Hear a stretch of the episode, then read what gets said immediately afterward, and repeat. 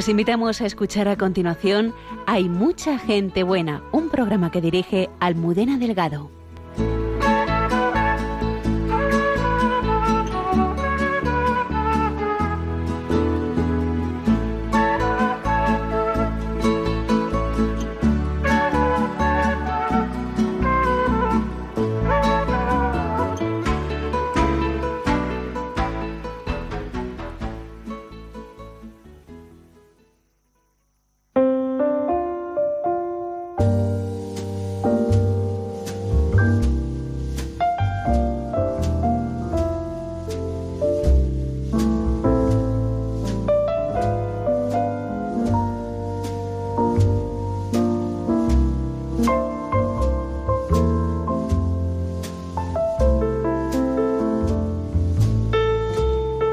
12 y 3 minutos de la madrugada. Bienvenidos al programa Hay mucha gente buena. Buenas noches, padre Javier Mairata. Buenas noches, Almudena. Buenas noches, Mayipi Bernat, sacerdote. Muy buenas noches, Almudena. Capellán del Ramón y Cajal. En producción tenemos a Lola Redondo, Antonio Escribano y al padre Isaac Parra. Buenas noches. Buenas noches. Buenas noches. Buenas noches. Saludamos también a nuestros colaboradores, el padre Alberto Rollo, consultor en la Congregación para la Causa de los Santos, César Cid, y la hermana Carmen Pérez. Esta noche eh, tenemos un regalo al que me gustaría eh, agradecer especialmente a, a Natalia Fleta, que ha sido el ángel inspirador eh, de esta entrevista y de este programa. Buenas noches, bienvenida. Buenas noches, estoy encantada de estar aquí acompañándos. Nosotros también, ya que has venido acompañada y tenemos esta noche a Antonio y a Sonsoles.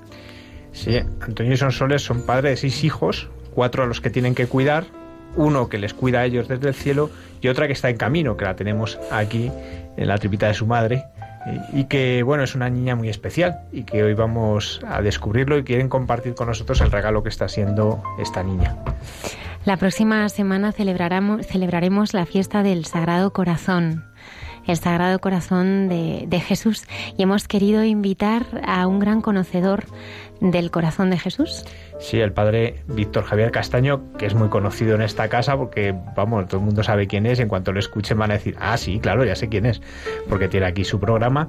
Y bueno, él es sacerdote en Cobeja, en Toledo, y, y bueno, pues tiene un amplio recorrido y es de los grandes conocedores de la espiritualidad del Sagrado Corazón y uno de sus grandes difusores, sin lugar a dudas. Ya saben nuestros oyentes que pueden contactar en directo con nosotros a través de mucha gente buena radiomaria.es y nuestras redes eh, sociales. Recordaba hace solo una semana las palabras del Papa sobre los ancianos. Un pueblo que no cuida a los abuelos y no los trata bien es un pueblo que no tiene futuro.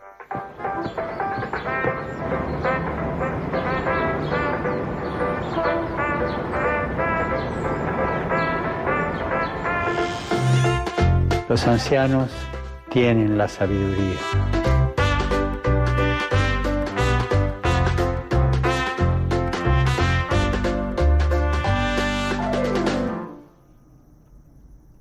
A ellos se les ha confiado transmitir la experiencia de la vida, la historia de una familia, de una comunidad, de un pueblo.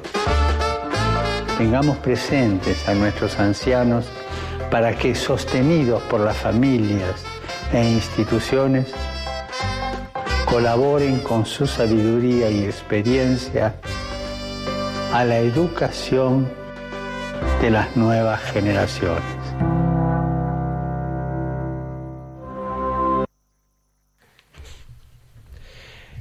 El Papa siempre ha mostrado una gran preocupación por los ancianos, ¿no? y, sobre todo, pues, eh, cuántas veces ha anunciado esta cultura del descarte y en la que a veces eh, esta sociedad mete a los ancianos, ¿no? Mete a los que ya parece que, que tienen mucho que aportar, cuando el Papa lo que reseña constantemente es todo lo que tienen que aportar y todo lo que pueden aportar.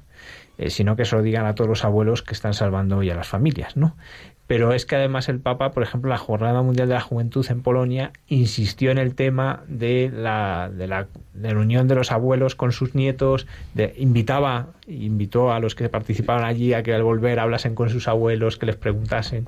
Entonces el Papa siempre ha mostrado esta preocupación. Es verdad que, que hay en países que eh, cuando llegas a la ancianidad la, la, situación empeora mucho. ¿no? Yo recuerdo cuando estuve en Chile, por ejemplo, eh, las personas que, que, ya se jubilaban empezaban a tener serios apuros económicos. De hecho, en los comedores sociales en los que participamos, muchos eran personas ancianas que habían tenido sus trabajos, pero al llegar al final, pues les quedaba una pensión tan pequeña que no podían casi ni vivir. ¿no? Pues para cuidar a nuestros ancianos y, colaborar en el proyecto de construcción de un asilo de ancianos están eh, el corazón y los brazos de Nuria. Buenas noches. Hola, buenas noches a todos. ¿Cómo estáis? Muy bien, muy bien, muy emocionados con este proyecto que estáis con mucha ilusión construyendo y nos gustaría que nos hablaras del evento que se va a celebrar el próximo viernes. Día sí, del Sagrado pues, Corazón, además. Sí, aquí nada es casual, así que esperemos que, que todo salga bien y que podamos ayudar muchísimo a todos nuestros mayores, que son los que se merecen la mayor dignidad para estar eh, al final de su vida, después de haberla dado todo tipo de soporte a cada uno dentro de su familia o donde le ha tocado estar, pues que se encuentren bien tratados, eh, cuidar a quien nos ha cuidado antes y poder aprender de su experiencia. Va a ser una residencia con, con unas zonas además eh, preparadas para que haya también eh, diferentes talleres en los que los mayores puedan compartir eh, su experiencia con todos los que quieran acercarse por allí. Y, y hemos preparado un recital de sí. música y poesía. Este próximo viernes, efectivamente el 8 de junio a las 7 de la tarde. Pues va allí ser... nos encontraremos. ¿Y dónde, se, dónde va a ser, Nuria? Sí, en el Salón de Actos del Sayas, en Príncipe de Vergara 40. Pues muchos de nosotros, eh, y supongo que también esperemos que muchos de nuestros oyentes estarán allí, y también les invitamos a que, bueno, publicaremos toda esta información en redes sociales eh, para que puedan cons consultarla y difundirla, ¿verdad, Nuria? Claro que sí. Muchísimas gracias. Ahí os esperamos a todos. Muchísimas gracias a vosotros y un saludo, un saludo muy cariñoso. Qué recuerdos más buenos, ¿verdad? Tenemos de todos nuestros abuelos. Sí, sí, sí. Sí, yo además estos días por una serie de, de cosas he estado recordándoles mucho y es verdad que el recuerdo de los abuelos siempre es algo que nos, nos lleva un poco a nuestra infancia y, siempre nos, nos llena de esperanza. Bueno, pues eh, esto y mucho más esta noche en Hay mucha gente buena. Comenzamos.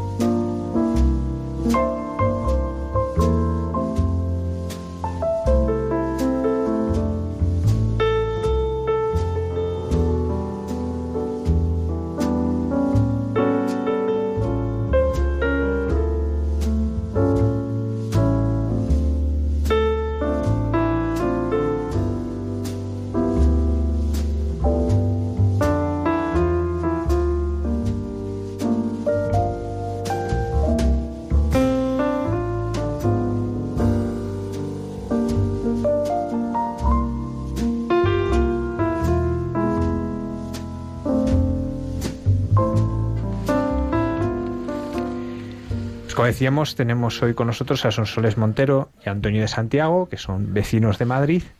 Y bueno, pues nos van a contar cosas que han ido sucediendo en su vida imprevistas, ¿no?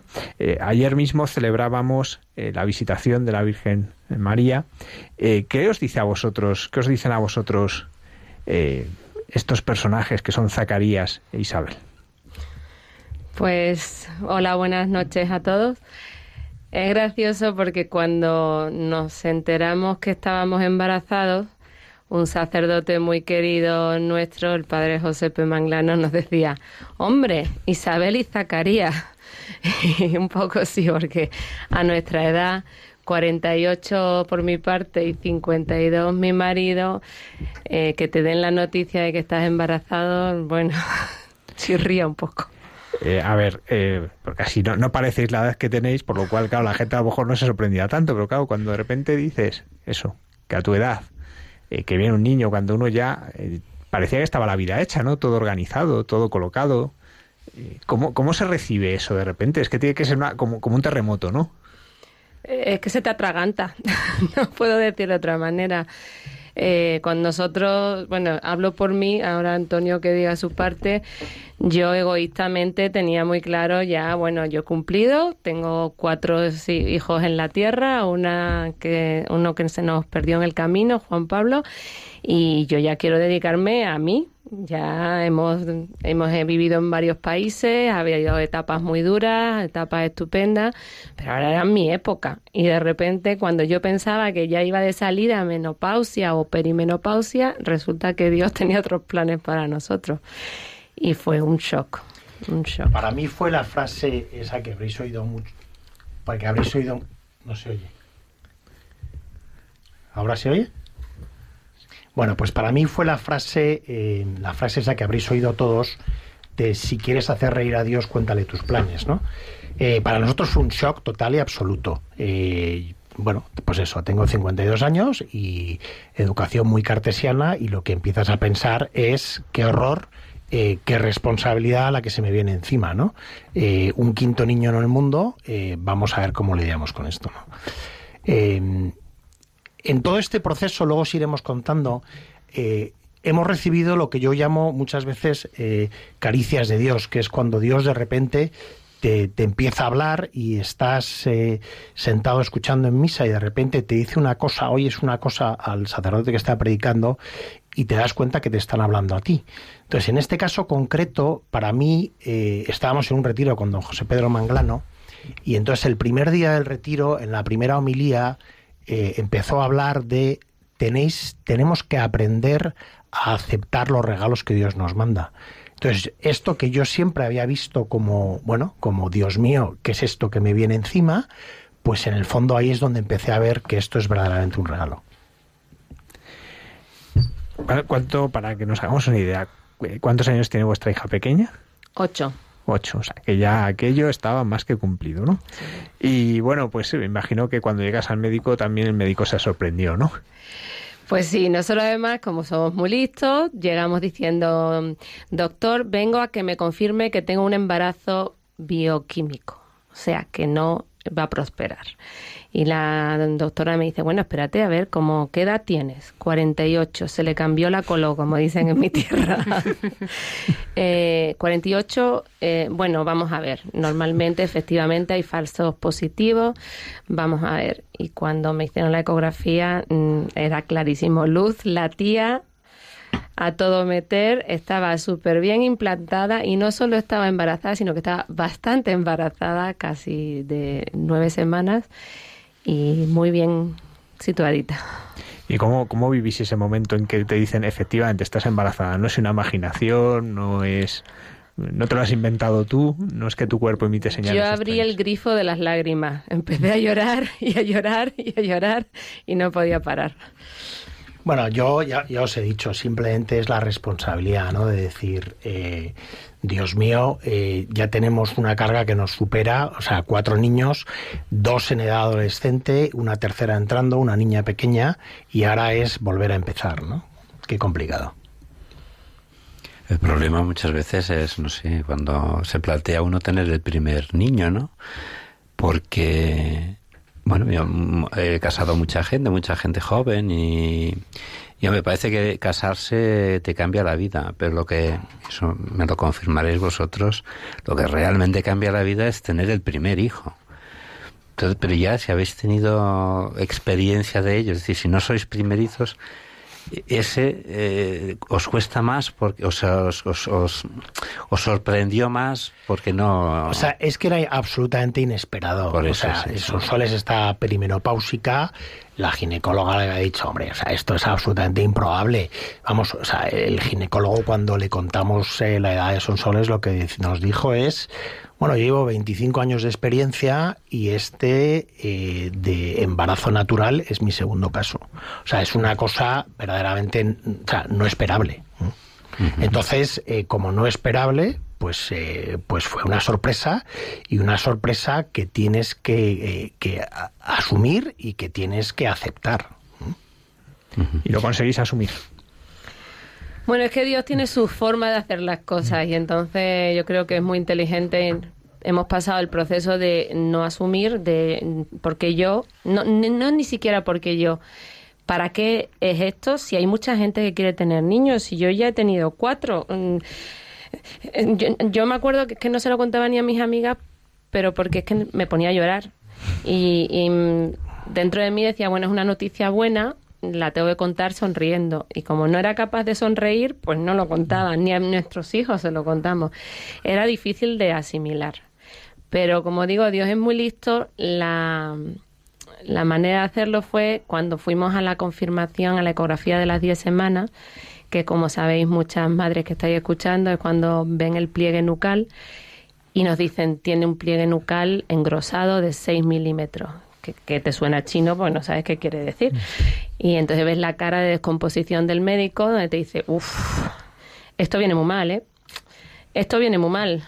Entonces pasas de no querer estar embarazada, aunque sea duro oírlo y decirlo, a decir, ¿cómo que viene mal? Si yo quiero este niño. Esto del pliegue nucal, para el que no sepa, pues es algo que suele indicar que, que hay eh, alguna taras eh, genética y que por tanto es un niño que va a venir con algunas dificultades o muchas, ¿no? Sí, ahí nos explicaron que había tres posibilidades, alteraciones cromosómicas o el síndrome de Down que todos conocemos, eh, o el cromosoma 18 que es el síndrome de Edward, o el, el 13 que creo que se llama de Patrick, síndrome de Patrick. Y y te lo ponen. Depende con el profesional que, que coincidas. En mi caso nos informaron clarísimamente que eran tres panoramas terroríficos y que bueno, que era entendible, por supuesto, interrumpir el embarazo. ¿En ese momento nos plantean otra opción? Son respetuosos, no te imponen nada, pero eh, dan por sentado que es un horror y que es muy probable que quieras interrumpir el embarazo. Entonces, lo primero que te dicen es, bueno, no hay problema, amiocentesis urgente para que podamos interrumpirlo. Entonces, nosotros estábamos en doble shock. Primero estábamos asimilando que estábamos embarazados, después nos están diciendo que viene mal y encima nos están diciendo que interrumpamos el embarazo. Era como demasiado en un mismo plato. Hemos pasado de no querer un embarazo a de repente decir, eh, bueno, pues ahora sí lo quiero, ¿no? o, ahora sí empiezo a entender que verdaderamente era un regalo y, ahora me dicen que mi regalo viene envenenado y lo que me dicen es que, consideremos seriamente la posibilidad de abortar. Ellos prefieren llamarle interrumpir el embarazo. Y cuando tú les empiezas a decir que, que mira, no, nosotros no nos lo planteamos, no, no encuadra dentro de nuestra fe, pues te miran como si fueras un loco. Entonces, pero tú sabes dónde te estás metiendo, pero tú sabes lo que te viene encima, tú sabes lo que significa todo esto. O sea, esa es la respuesta que bueno que nos hemos ido encontrando. Yo quiero aclarar ahí que a lo mejor no nos hemos expresado bien, que hemos dicho no queríamos el embarazo. No me refiero a que quisiéramos abortar o interrumpirlo, como dicen éticamente mm, correcto, sino que nos costaba aceptarlo pero en ningún momento dudamos que era nuestro papel y que íbamos a seguir adelante. Era más porque a mí. sí, eh, vosotros al doctor Edward no le conocíais de nada y de repente me imagino que os empezasteis a enterar de todo lo que había descubierto, ¿no? Este señor. Sí, gran error meterse en Internet. Las oyentes, por favor, nunca lo hagan, es peor. Eh, inmediatamente nos metimos en Internet, en San Google, y, fue un horror porque, bueno, ahí todavía no sabíamos que era Edward. ¿eh? Ahí nos habían dicho que, que podía ser, más, pensaban que podía ser el cromosoma 21, síndrome de Down. Y tengo que decir que, que, con el escenario que nos planteaban era nosotros rezábamos porque fuera un, un síndrome de Down, porque las otros panoramas eran terroríficos. Entonces al día siguiente nos propusieron, si no queríamos hacer amiocentesis porque implicaba un riesgo al bebé que no queríamos asumir, hacer una analítica que es del ADN, donde nos podrían decir eh, si era uno de esos tres eh, cromosomas triplicados. Y mm, bueno, queremos hacer la, historia corta. Tuvimos una experiencia nuevamente muy desagradable porque todo el que se cruzaba en nuestro camino ponía cara de terror y decía, pero interrumpiréis el embarazo Eh, pero independientemente de eso, a las seis semanas, a las seis días, perdón, nos comunicaron lo que no queríamos oír, que que era el cromosoma 18, que es síndrome de Edward. Fue un momento muy duro. Sonsoles me llamó por teléfono y me dijo, me acaban de llamar del hospital. Eso tiene que significar que ya están los resultados. Y entonces eh, yo estaba en la oficina, me metí en... Eh, ahora se pueden obtener los resultados por, por internet, ¿no? Entonces eh, me metí, vi los resultados y le dije, ¿estás conduciendo? Y me dijo, sí. Digo, bueno, pues aparca. Y entonces le dije, bueno, eh, el resultado es eh, el, peor escenario posible. Eh, Luz viene con trisomía del 18 y, bueno, vente para casa, ¿no? A nosotros nos habían dicho desde el principio que la trisomía 18 era incompatible con la vida. Entonces, claro, estás embarazada, tienes 48 y encima te vas a tener un embarazo y nada más nacer va a morir si tenés la gran suerte de verle la carita y, que nazca. Eh, la sensación fue entrar en un túnel negro, negro, negro, negro, negro, sin un ápice de luz. Y, personalmente yo me hundí. Me hundí y veía que era una carga demasiado grande para mí. Eh, no, no me sentía capaz de lo más mínimo de poder llevar eso adelante con, con cierta serenidad claro, no, para nosotros lo más importante en ese momento son nuestros hijos que están en la tierra, que, que, tenían que entenderlo. Y para poderlo entender, teníamos que sabérselo contar. Y para podérselo contar, teníamos que, que entenderlo nosotros. Fue una sensación muy dura, de mucha impotencia. Eh, yo me acuerdo, eh, bueno, o sea, es eh, el, papel del hombre es pues intentar ser el, proveedor, el que ayuda, el que resuelve los problemas. Y entonces yo me encontré con mi mujer que no se podía levantar de la cama. Yo tampoco me podía levantar de la cama. Estábamos con un peso que nos aplastaba y no veíamos la manera en la que podíamos ser capaces nosotros solos de llevar esta carga, ¿no? A todo esto nuestros hijos todavía no sabían ni siquiera que teníamos un bebé en la barriguilla. Entonces teníamos que hacer el teatro literal de poner la buena cara cuando venían a casa y todo fenomenal y cuando se iban pues a llorar, porque es que yo no paraba de llorar, lo del grifo es literal, ¿eh? yo abría el grifo, yo no sé cómo se pueden tener tantas lágrimas en el cuerpo. Entonces en ese momento eh, fue donde nos tuvimos una experiencia verdaderamente eh, bonita y única, ¿no? Era el día de la primera, o sea, el día siguiente a la noticia, era el día de la primera confesión de nuestra hija pequeña. Entonces eh, nosotros entendíamos que era un día muy importante para ella y bueno, pues allí que nos fuimos para acompañarla, ¿no? Entonces Sonsoles le dijo a las dos únicas amigas que sabían que, bueno, la situación, ¿no? le dijo, mira, no me miréis, eh, no me habléis, eh, no me quiero poner a llorar en el día tan especial para mi hija, ¿no? Y luego Dios nos ha ido poniendo angelitos en el camino, entonces a mí ahí se me encendió una luz y me va a salir la palabra luz 50.000 veces, pero es que es así. Em, se me encendió la luz de decir, tengo que pedir ayuda. ¿Cómo, ¿A quién le puedo pedir ayuda? Entonces yo había hecho un retiro mm, relativamente hace poco tiempo, se llama Emmaus, y entre nosotras nos ayudamos mucho con la oración. Y tengo que confesar que yo creía en la oración relativamente, pero se me ocurrió, voy a pedirles que recen conmigo. Y con mucha vergüenza y humildad le dije, mira, perdonadme que os pida esto, pero es que no me puedo salir de la cama, necesito fuerza que no sé de dónde sale, de dónde puede salir, rezar por mí.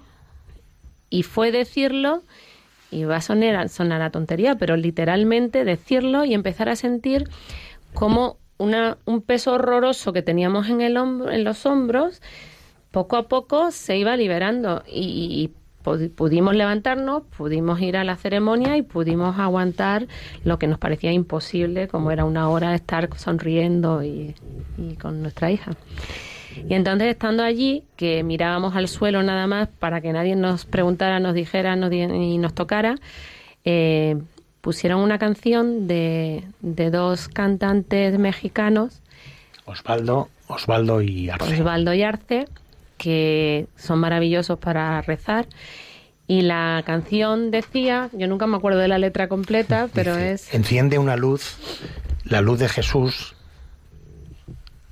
Enciende una luz, eh, la luz en la oscuridad, la luz de Jesús que brilla en la oscuridad. Déjala brillar. Bueno, parecido.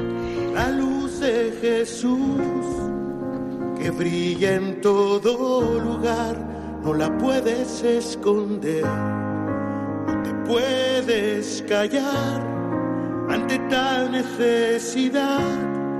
Enciende una luz en la oscuridad.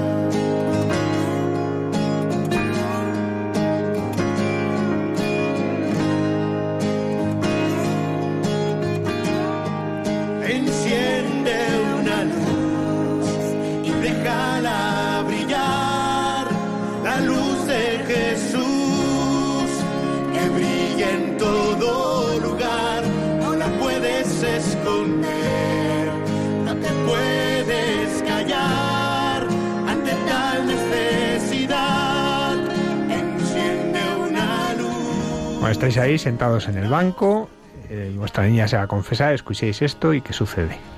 Pues fue la primera caricia de Dios descarada, porque sentimos, sentimos un, un abrazo diciendo, no estás sola, no estáis solos y, y yo puedo encenderos esa luz que necesitáis. Los dos nos miramos y con los ojos como tomates literales, no dijimos nada obviamente y al terminar le dije a Antonio, se va a llamar Luz, dice, ya lo sé. Y ahí... Vaya regalo para los conquenses que hoy celebran a Nuestra Señora la Luz, el día 1, vamos, ya el día que ha terminado. Casualidad, Eh, o sea casualidad. que- no, y es un regalo, ¿no? Ver cómo también el Señor pues, pues se ha ido manifestando. Otra casualidad más. ¿Y tú sentiste lo mismo, Antonio? Yo sentí absolutamente lo mismo. O sea, yo eh, fue lo que hay escrito son soles. Yo le llamo caricias. Fue una caricia que Dios me dio en ese momento y que me, me llenó de, de- de paz y me llenó de, de- de alegría y supe de- en ese momento que se llamaba luz. Y bueno, ahí es un momento que, por tanto, eh, decíais, ¿no? Experimentáis esto, el, poder de la oración, ¿no? Experimentáis, pues, cómo ese corazón abierto, pues, sabe escuchar al Señor. Y, yo me imagino, ¿qué os preguntabais? ¿Os preguntabais el por qué a vosotros? ¿Qué os preguntabais en ese momento? ¿Qué, qué, qué empezáis a encontrar respuestas a eso? Mm, Yo veía que era un plato muy grande para mí, era una carga muy grande y más que el por qué yo decía, pero ¿para qué? ¿Para qué nos estás mandando esto? Ya inicialmente cuando estaba, cuando me enteré que estaba embarazada, eh, yo decía, pero ¿por qué yo? Si hay mil millones de mujeres que quieren tener más niños y yo no.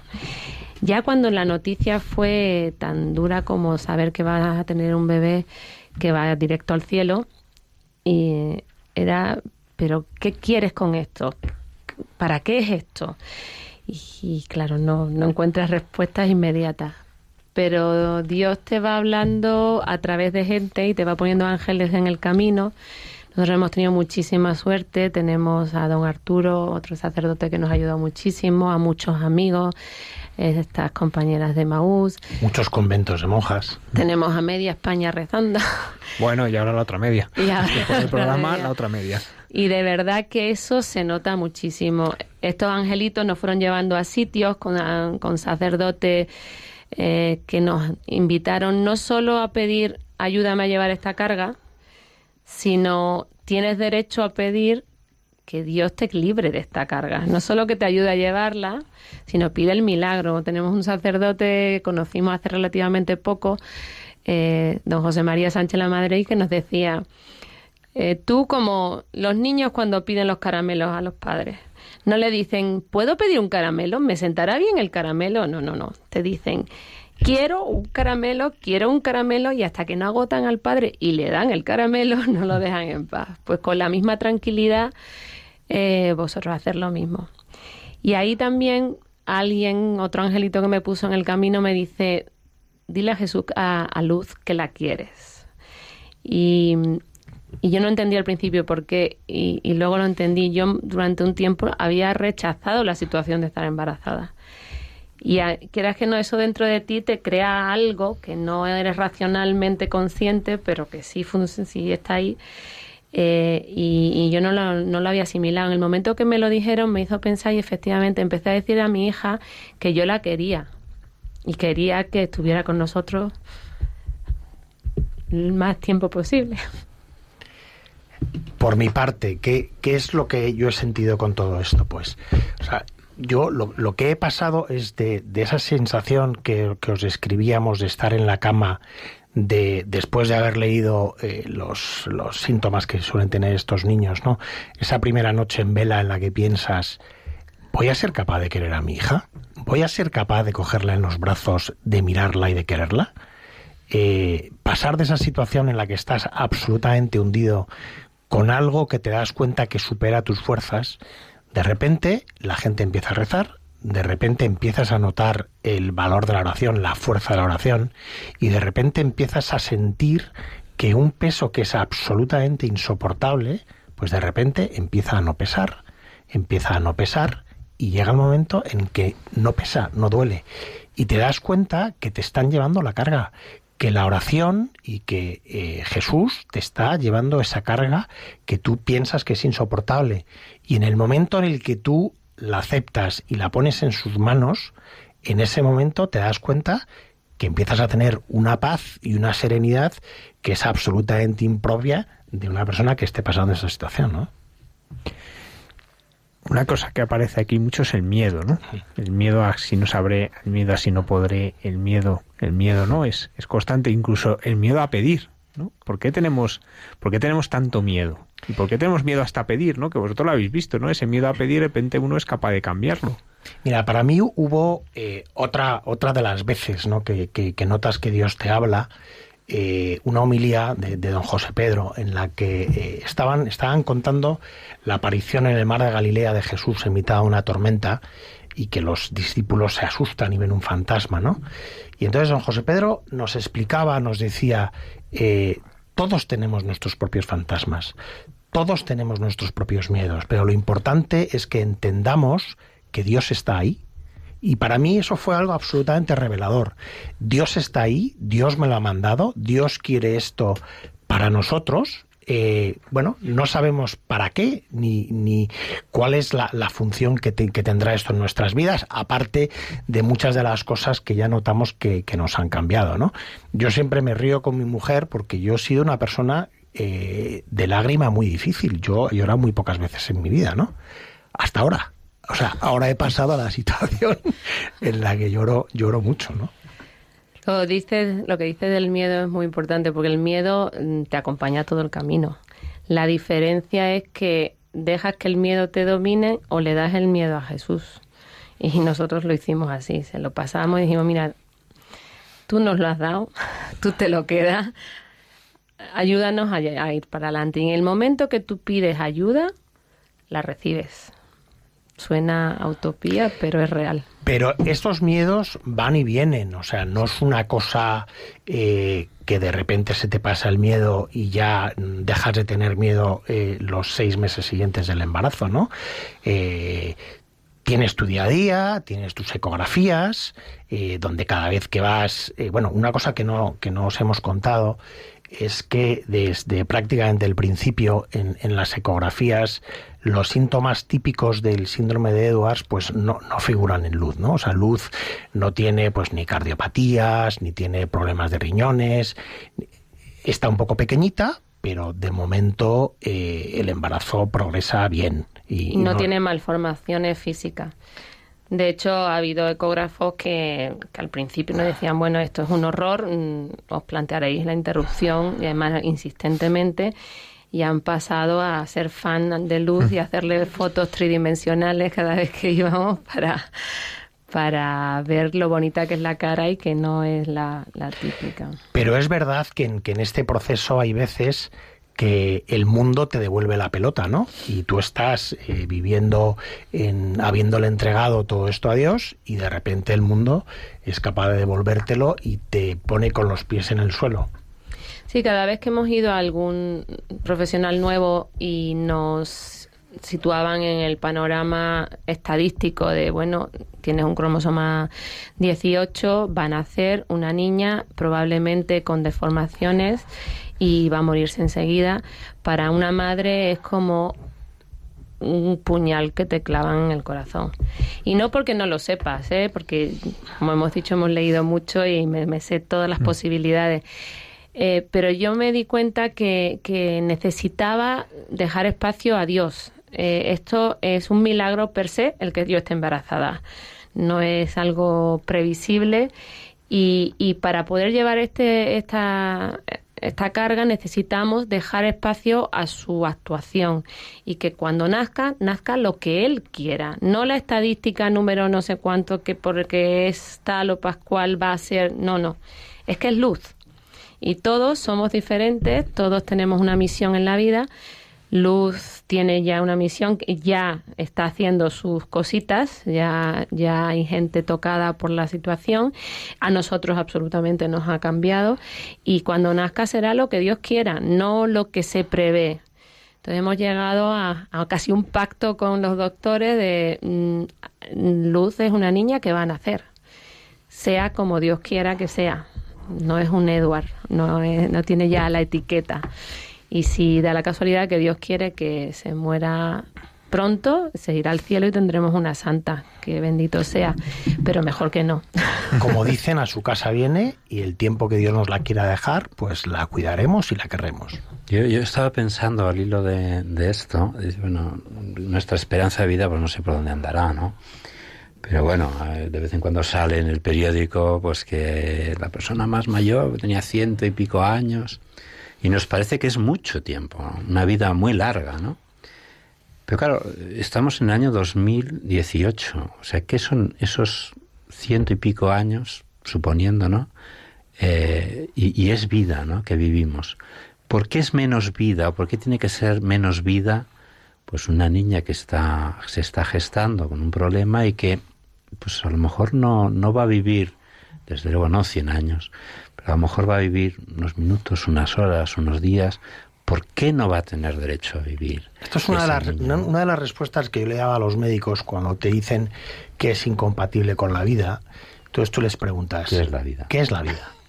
Dice, eh, no hombre, o sea, quiero decir, que incompatible con la vida, quiero decir que se va a morir pronto. Dices, ¿qué, qué es pronto? O sea, es decir, ¿usted me va a dar un certificado de que el resto de mis hijos van a vivir eh, 100 años? Eh, o, dónde define usted la vida. Usted se va a morir. Eh, usted es incompatible con la vida, ¿no? O sea, es decir, todos somos incompatibles con la vida. Todos vamos a morir. Entonces, ¿por qué tenemos que definir compatible con la vida? ¿Dónde, dónde, dónde ponemos esa línea? ¿no? Esas son de las discusiones que he tenido con los médicos. Sí, sí, a mí me, me, venía un poco a la cabeza esto y es un gran testimonio, ¿no? El que, el que os hayáis decidido por, porque también he visto en vuestra conversación lo que nos ibais diciendo, bueno, el punto de vista desde la racionalidad del médico, es decir, bueno, esto no eh, ilegalmente se puede hacer, vamos a ofrecérselo, ¿no? Luego os he visto muy, muy metidos en, en una auténtica montaña rusa de sentimientos, ¿no? Desde la noticia del embarazo, todo ha sido subir, bajar, subir, bajar.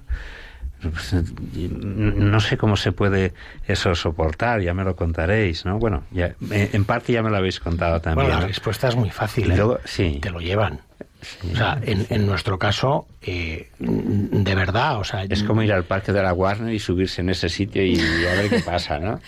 y cuando tocas fondo y vienes, ves la montaña desde arriba y que, que va bajando y el vértigo te da, eh, pues escuchar los mensajes que te va mandando Dios o a través de gente o a través de estampitas que te encuentras o a través de, de las maneras más variopintas, pero te va mandando mensajes.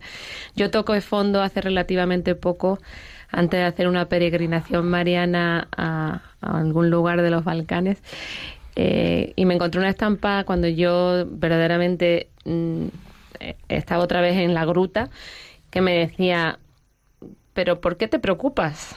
Decía, eh, es un mensaje que dio Jesús a un sacerdote napolitano. Le decía, os empeñáis en racionalizar, la palabra que tú estás usando, en los problemas e intentar buscar soluciones. Y no os dais cuenta que si me lo dejáis a mí, yo puedo solucionarlo. Esa noche a mí me cambió. O sea, eso unido a unas cuantas más cosas que me pasaron, fue un antes y un después, porque efectivamente en el momento que se lo entregas a él, no pesa. racionalidad, sentimiento y la tercera cosa que os iba a decir que he observado, que ya lo estabas ahora citando, es la petición de ayuda y, bueno, lo que dice el Evangelio, ¿no? Pedid y se os dará. Y, la, y experimentar que vuestra vida cambia cuando pedís ayuda y cuando otras personas piden también por vosotros. ¿no? Eso me ha parecido las tres cosas que... Yo con me las quería que yo- detener, eh, Sonsoles Antonio, ahí, ¿no? O sea, ¿cómo es vuestra relación con el Señor ahora, no? Porque así, como la estamos escuchando, es de profunda intimidad. Estáis descubriendo un rostro a través de vuestra hija, de, bueno, pues ese Señor que, que no abandona, que no te deja solo. ¿Cómo es vuestra oración con Él? ¿Cuál es ese rostro del Señor que estáis conociendo a través del rostro de vuestra hija? O sea, yo he pasado de tener una relación como muy formal con Dios, ¿no? Eh, bueno, educación muy cartesiana, os lo he dicho al principio, ¿no? Lo que está bien, lo que está mal, lo que hay que hacer, lo que no hay que hacer, hay que ir el domingo a misa, a de verdad encontrarte un Dios Padre que te quiere, es tu Padre, te quiere, te ayuda. Cuando tú tienes un problema y se lo cuentas, te escucha y, te habla. Y, lo que os hemos contado, o sea, eh, de esa situación donde tú estás dándole vueltas a la cabeza y estás en la oración, estás en una oración, estás eh, oyendo una homilía y de repente te dan la respuesta que tú estás buscando, ¿no? Lo que os decía de eh, aceptar los regalos que Dios os manda. No tengáis miedo, yo estoy ahí. Os podría contar muchas más. O sea, es una eh, relación de, muchísima más intimidad. A mí me ha pasado muchas veces también. mm, Eso que dices, que no me extraña, ¿no? Que estás eh, en una misa, estás diciendo una, una milía, explicando unas cosas, y te parece que es de lo más normal. Me imagino que también os habrá pasado a vosotros. Y al final de la misa viene alguien y dice, ay, padre, ha dicho usted una- unas cosas que... mm, bueno, yo creo también no, no depende de mí. Yo, esas voces, esas, esa- esas palabras las pone seguramente Dios en mi boca, pero también depende de que haya alguien que quiera escuchar algo, ¿no? Y vosotros estabais también necesitados de escuchar y cuando uno quiere escuchar, cuando uno busca respuestas, las respuestas están ahí. O sea que a lo mejor si no las buscamos tampoco las encontramos o, la- o las oímos, ¿no? ¿Y tú, Sonsoles?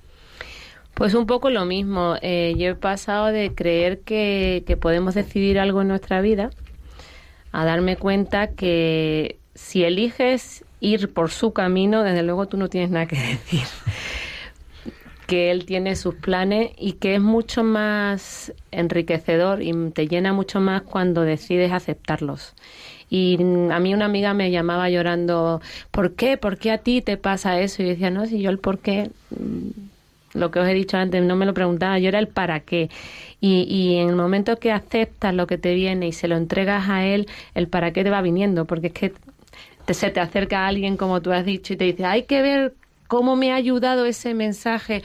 O, o también el descubrir la humildad dentro de ti de pedir ayuda.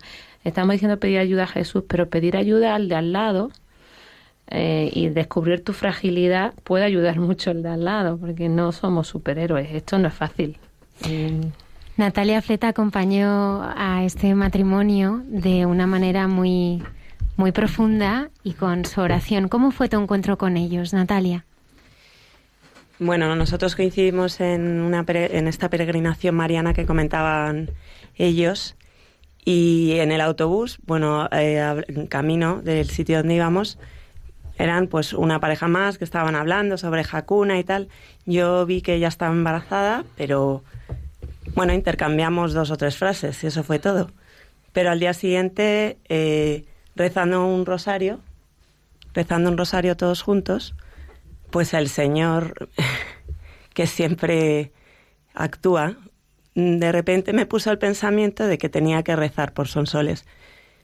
Y cuando bajábamos de, ese rosario y de subir una montaña, bastante sofocados con calor y tal, coincidimos en el porche de, la casa donde nos hospedábamos y le dije, he rezado por tu bebé. Y entonces fue cuando ella me dijo, pues qué bien porque lo necesitamos. Entonces me empezó a contar lo que pues lo que pasaba que, que no venía bien y bueno, en ese momento ya sabía que el Señor me los ponía por delante y desde ese momento, pues bueno, ya, ya no nos hemos separado. Y, bueno, y todo ha venido luego ya después, o sea, pues eh, el venir a este programa, el, el, saber que de aquí saldría mucha oración, eh, estuvimos pues con el guante del Padre Pío, con el mitón, poniéndoselo en su tripita, eh, pues toda la oración que ya he empezado a mover, porque al final pues es lo que, lo que más se necesita, ¿no? Porque pues lo que estemos, lo que, lo que hemos dicho, ¿no? Que al fin, al final será lo que el Señor quiera, nacerá y si Dios quiere ir al cielo y si Dios quiere será una niña sanita y lo celebraremos, pero lo importante es que ellos han cogido el camino bueno y, y en cualquier caso va a ser una alegría ese nacimiento para ellos, para sus hermanos y para toda la gente que ya estamos rezando por esta niña que lleva el nombre que Dios ha querido, la luz de Dios. ¿Sabéis que luz haya sido luz ya para personas concretas, que, haya personas que les haya inspirado en esos momentos de dificultad, que, que el conocer la historia de luz, que también es la vuestra, ¿no? Por ejemplo, pues eh, creo que estás escribiendo el diario de luz, ¿no? Y, lo compartes con algunos. Sí, empecé a escribir eh, una cadena de distribución de WhatsApp que le llamé Diario de Luz, porque había muchas personas interesadas en saber de mí, vamos, de, de luz, y mucha gente no se atrevía muchas veces que a preguntarme, a qué decir, pero decía, estoy rezando por ti. Y es muy gracioso porque a veces no quiero ser pesada y no, no escribo una semana y me lo piden con ansiedad. ¿Cómo está Luz? ¿Qué, qué está? Y cada vez que, que, hay un logro y que una ecografía que, y que Luz parece que sonríe a, a los médicos, la alegría es general. Pero en concreto nos pasó una cosa con un amigo muy querido nuestro que nos llamó por teléfono para darnos las gracias porque gracias a Luz se estaba acercando más a Dios. Ya con que una persona te diga eso ya, es una maravilla. Pero es que después de él, sí ha habido gente que, que, nos han contado sus experiencias personales. Por eso digo que, que, Luz ya tiene su misión. Su misión ha unido a mi familia, a la de Antonio, muchísimos amigos. Hemos conocido a gente muy especial gracias al caso de Luz. Entonces, ella tiene su misión. Ya veremos cuál es. ¿Y sus hermanos cómo lo viven? Cada uno a su manera. Tenemos, como hemos dicho, dos adolescentes, Carmela y, y Antonio y ellos pues se lo guardan más para sí, no, no transmiten tanto. Eh, Antonio... Yo os quería contar una, una cosa que me pasó que me dejó muy, muy tocado, muy sorprendido, ¿no? Eh, llevaba a mi hija, a mi hija mayor al colegio y entonces le dije, ¿no? Eh, ya sabes que le he contado a Antonio anoche lo de luz. Y me dice, bueno, ¿y cómo, cómo ha reaccionado? Y yo le dije, hombre, yo la verdad es que esperaba que hubiera sido un poco más cariñoso, un poco más proactivo con nosotros, ¿no? Y entonces ella me dijo, papá, es que tú no lo entiendes. Nosotros somos adolescentes y no sabemos expresar nuestros sentimientos, lo que no quiere decir que no los tengamos. Entonces, es verdad que a lo mejor ellos no lo expresan, pero no tengo la menor duda que, el, dolor y el cariño lo llevan dentro. Y luego cada uno, como digo, tiene su personalidad. Ángela, que tiene 12, pues está súper pendiente de si me crece la barriga o no me crece la barriga, porque ya sabe que está pequeñita, entonces si, si crece quiere decir que está mejor. Eh, Natalia tiene una ilusión bárbara de ser hermana mayor. Eh, ella no sabe todo, pero sí le hemos dicho que, bueno, a nuestra edad es muy probable que hubiera problemas, que hay que rezar. Lo que sí es verdad que lo están llevando todo con esperanza y con mucha fe, porque en, en el colegio les están ayudando, van a la capilla con amigas a rezar, cosas que te van contando profesoras que la verdad es muy bonito de oír. Lo de Natalia es muy tierno, ¿no? Es ¿con quién va a dormir Luz? Conmigo, conmigo, conmigo, ¿no? es, es muy tierno. En, este camino eh, que vosotros habéis ido haciendo, que es un camino, pues eh, eso, que, que habéis ido creciendo la fe, ¿no? Habéis ido avanzando, pero ¿en qué aspecto veis que, más ha madurado vuestra fe en todo esto? ¿no? ¿Qué, aspecto habéis descubierto con sorpresa? Porque uno puede decir, pues lo que decíamos, ¿no? pues a mi edad ya que, voy a aprender más, que voy a saber más y ya eh, lo tengo todo hecho. ¿Y qué, os, está sorprendiendo más de, esta relación nueva con el Señor? Pues mira, yo casi te voy a decir que para mí fue, eh, si quieres, un poquito al revés. O sea, yo creo que primero cambió mi fe, eh, yo creo que Dios me la cambió primero para luego mandarme esta prueba y que pudiera eh, entenderla y sobrellevarla, ¿no? O sea, yo os contaba del, del, eh, retiro este de, de, de Hakuna, ¿no? Entonces yo no quería ir, vamos, o sea, ni, ni atado, ¿no? Yo buscaba ver de qué manera podía convencer a mi mujer de que en realidad no íbamos a ir al retiro, ¿no? Bueno, total, que yo acabé yendo al retiro y entonces el retiro es, bueno, eh, se, digamos, es un retiro para matrimonios, pero se hace eh, con algunas personas de vida consagrada, ¿no? En este caso era en el era en Jesús, ¿no? Entonces, bueno, pues a mí que me sorprendió ese retiro, pues dos cosas. Primero, eh, muchísima adoración al Santísimo. Muchísimas canciones. Yo, bueno, pues a mí lo de lo de las canciones eh, y rezar, yo lo veía como cosas incompatibles, ¿no? Ahora he descubierto que es todo lo contrario, que muchas veces las canciones lo que te ayudan es a rezar, ¿no? Entonces yo creo que para mí fue un poco al revés. Primero eh, me volví a reencontrar con Dios, me volví a reencontrar con un Dios cercano, con un Dios Padre, con un Dios que te quiere, que se preocupa por ti, que eres su niño, que eres su juguete, que te quiere y que te cuida y luego me encontré con esta con esta con esta tesitura no entonces bueno yo creo que si yo no hubiera estado en esa tesitura pues no sé o sea si yo no hubiera vuelto a reencontrar a Dios no sé cómo podría haber aceptado esto no pues yo diría algo parecido. Eh, yo siempre he sido practicante pero digamos que un poco tibia y a raíz del retiro de Maús y después eh, despertar, ahí descubrí al Espíritu Santo, que yo no lo conocía, y, y de ver la necesidad que me salió de mi interior, quise que Antonio hiciera algo para que nos uniera y nos pusiera en paralelo, digamos. Eh, Emmaús no le convencía, entonces mm, surgió este retiro y, y eso nos ha hecho crecer mucho la fe. Y en ese momento apareció luz. Y si a lo mejor hubiera aparecido antes, hubiera sido un poquito catástrofe. Dios sabe hacer las cosas.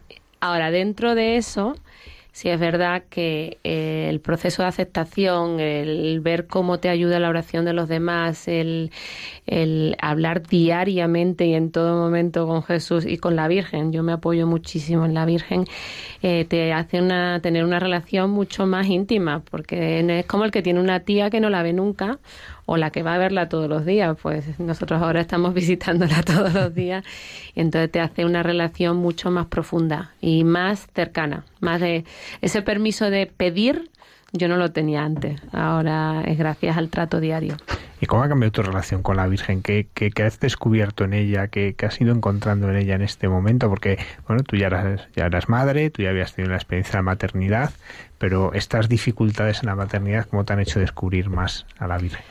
Me parece hasta pretencioso decirlo, pero eh, ayer justo habíamos estado en una charla que me lo recordaba el sacerdote. La Virgen fue elegida para la gran cosa de ser la madre de Dios, pero desde el principio sabía que se iba a morir y que se iba a morir sufriendo. Y por mucho que fuera santa, inmaculada y pura, eso para una mujer eh, es muy doloroso.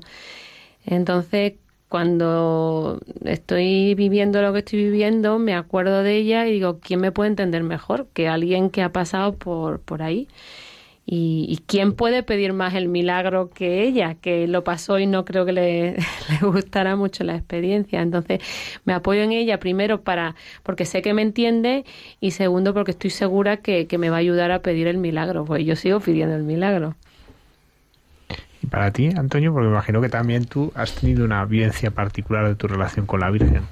O sea, la Virgen es, es una madre y las madres siempre están ahí, las madres siempre están cercanas, la madre siempre, por lo menos en mi caso, es la que vas a buscar cuando necesitabas una cosa y tu padre no te la quería dar, o tu padre pensaba que no era el momento, o cuando venías con malas notas y a ver cómo se las enseña mi padre, pues entonces se la dabas a tu madre, ¿no? Pues esto es un poco lo mismo, o sea, al final lo que te das cuenta es que quién mejor que ella, quién mejor que quien le tuvo en su vientre, quién mejor que, eh, quien le cuidó de pequeño es eh, quien le puede pedir a tu hijo, a su hijo, que te ayude en estos casos, ¿no? Entonces, bueno, para mí es profundizar más en esa relación mucho más personal, mucho más cercana, mucho más eh, de, padre, o sea, mucho más de casa, una, una, una, relación, pues lo que os decía, ¿no? Muy cambiada con respecto a esa relación cartesiana de lo bueno, lo malo, lo que se puede hacer, lo que no. No, ahora es una relación muy íntima, muy cercana con ambos, ¿no? También eh, en el tiempo que llevamos hablando han salido el nombre de media docena de sacerdotes, varias vidas consagradas, retiros de distinto tipo, peregrinaciones. Eh, esto se está haciendo tener una experiencia de iglesia totalmente nueva, ¿no? Y, y mujer le da todos los palos. iglesia de sacerdote y consagrado, iglesia de, de, ciudadanos de a pie, porque tenemos a, a millones de ángeles alrededor que son parte de nuestra iglesia y, nos están ayudando. Bueno, se me ocurren ahora infinidad, pero Piluca, Alberto, Julie, amigos que a lo mejor éramos cercanos, pero que, que Natalia, que la tenemos aquí enfrente, que en otras circunstancias a lo mejor no nos habríamos acercado, pero Dios te va uniendo. Y Jesús, Pilar, Luisa, no me quiero dejar ninguno. Millones, todos nuestros pero compañeros. Al final, yo solamente darte un dato. Sonsoles empezó con el diario de luz como una cosa, bueno, es para la familia, ¿no? Entonces, oye, méteme, oye, mira, que me he enterado, ¿qué tal, no? Y ahora yo creo que ya va por, por encima de 200. Sí, 180 personas van ya, que me lo piden y que... Pero es eso, es la, la iglesia de verdad. Yo me recuerdo las catacumbas cuando se, reunían. Un poco igual, el, el, rezar juntos por algo es maravilloso. y eso lo estamos viviendo día a día. Sí, es la experiencia de, lo que es ser una familia, ¿no? y de una familia en que uno se preocupa y que uno está unido y, que realmente eh, nada nos es ajeno, ¿no? Y, que la, y que la iglesia es ese lugar donde se ama a aquellos que nadie quiere, ¿no? Porque habéis tenido esa experiencia, ¿no? Pues ¿qué, sentido tiene? Pues tiene el sentido de que esta pequeñina que puede venir con tantos problemas, pero, pero es vuestra hija y, y, todo el mundo la sentimos una hermana. Por cierto, cuando para cuando esperas dar a luz. Eso siempre también es otra estadística que, contigo no se va a cumplir seguro. pero En los planes graciosos de Dios me lo ha puesto hasta bonito eso, el 24 de agosto con la fresquita. sí, pues va a ser. Pues bueno, nos tendrás informados, eh, porque ahora ya también sois parte, de, eh, si conocéis a mucha gente, ahora ya sois parte de una familia, la familia de Radio María, que, que también va a rezar. Sí, desde aquí me gustaría pedir eh, oración, eso me lo pedía con mucho cariño Natalia, ¿no? A todos nuestros oyentes que nos escucháis desde tantos y tantos lugares, pues que hagáis ya vuestra luz, es ya una niña de todos, y, y, lo que nos habéis transmitido, ¿no? O sea, para Dios no, no hay nada imposible, ¿no? El poder de la oración es eh, y del rosario, ¿no? Es, eh, son las dos fuerzas más grandes que hay en este mundo, ¿no? Por eso desde ahora sé que no solamente nosotros, sino todas las millones de personas que nos escuchan eh, os van a acompañar también. Yo quisiera pedir que, por supuesto, recen por luz, encantadísima, pero estoy segura que hay muchas luces por el mundo y muchas madres pasando eh, la misma situación y no con la grandísima suerte ¿Y que qué les dirías, Sonsoles? Que se refugien en la Virgen, que, que, que de verdad pidan y aunque no tengan fe hasta ahora, que no la hayan tenido nunca, que recen, que recen, que agarren un rosario y no lo suelten, porque la, la fuerza que van a sentir eh, es impresionante. Lo que nos ha pasado a nosotros es, eh, en el momento que hemos empezado a rezar, en el momento que le hemos empezado a poner en las manos de Dios, esa carga eh, imposible, pues se ha convertido en una carga ligera, una carga ligera porque la lleva él. Y a los profesionales de la sanidad, que yo sé que, que, muchos quieren ayudar y no saben ni cómo, que no cierren nunca la puerta a la esperanza, que el tener la información es muy importante y estoy seguro que todas las madres se la buscan, pero el tener la puerta abierta de la esperanza es la mejor medicina. Y en casos como estos, que son un embarazo o quien tenga un cáncer, hay un periodo a seguir hacia adelante que desde la, desde la angustia no se puede llevar, pero desde la esperanza es mucho más llevadero, aunque al final el final sea el que sea, la carga es diferente. Mi madre me enseñó que en la vida se puede decir todo a cualquier persona, solamente hay que buscar la manera de hacerlo. Y yo creo que eso es a lo que se refiere, son soles. Las noticias que los médicos tienen que dar las pueden dar, pero tienen que aprender o intentar aprender a darlas de otra manera, ¿no? sin quitarle a la gente la esperanza. Pues queremos daros las gracias por, por traernos la esperanza que, porque Luz es esperanza para todos. ¿no? Hoy habéis despertado en nosotros esta esperanza, ¿no? Esta esperanza de la fuerza de la fe, de la fuerza de la oración y de la fuerza del amor. ¿no? Y por eso al principio hablábamos que os daba pudor, pues claro, ¿cómo no va a dar pudor hablar de esta intimidad, ¿no?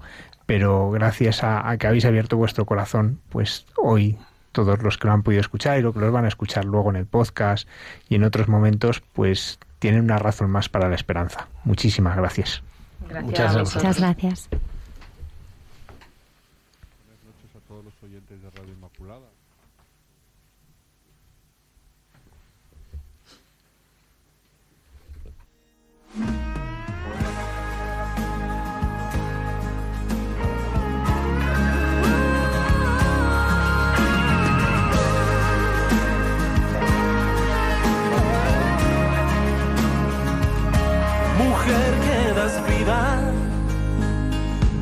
Valiente defiendes. Un misterio en tu vientre es tu pequeño, hermoso desde el primer día. abandonada por unos, indiferentes hay otros, insensibles los poderosos te piden deshacerte de tu pequeño precioso. Aquí estoy. yo,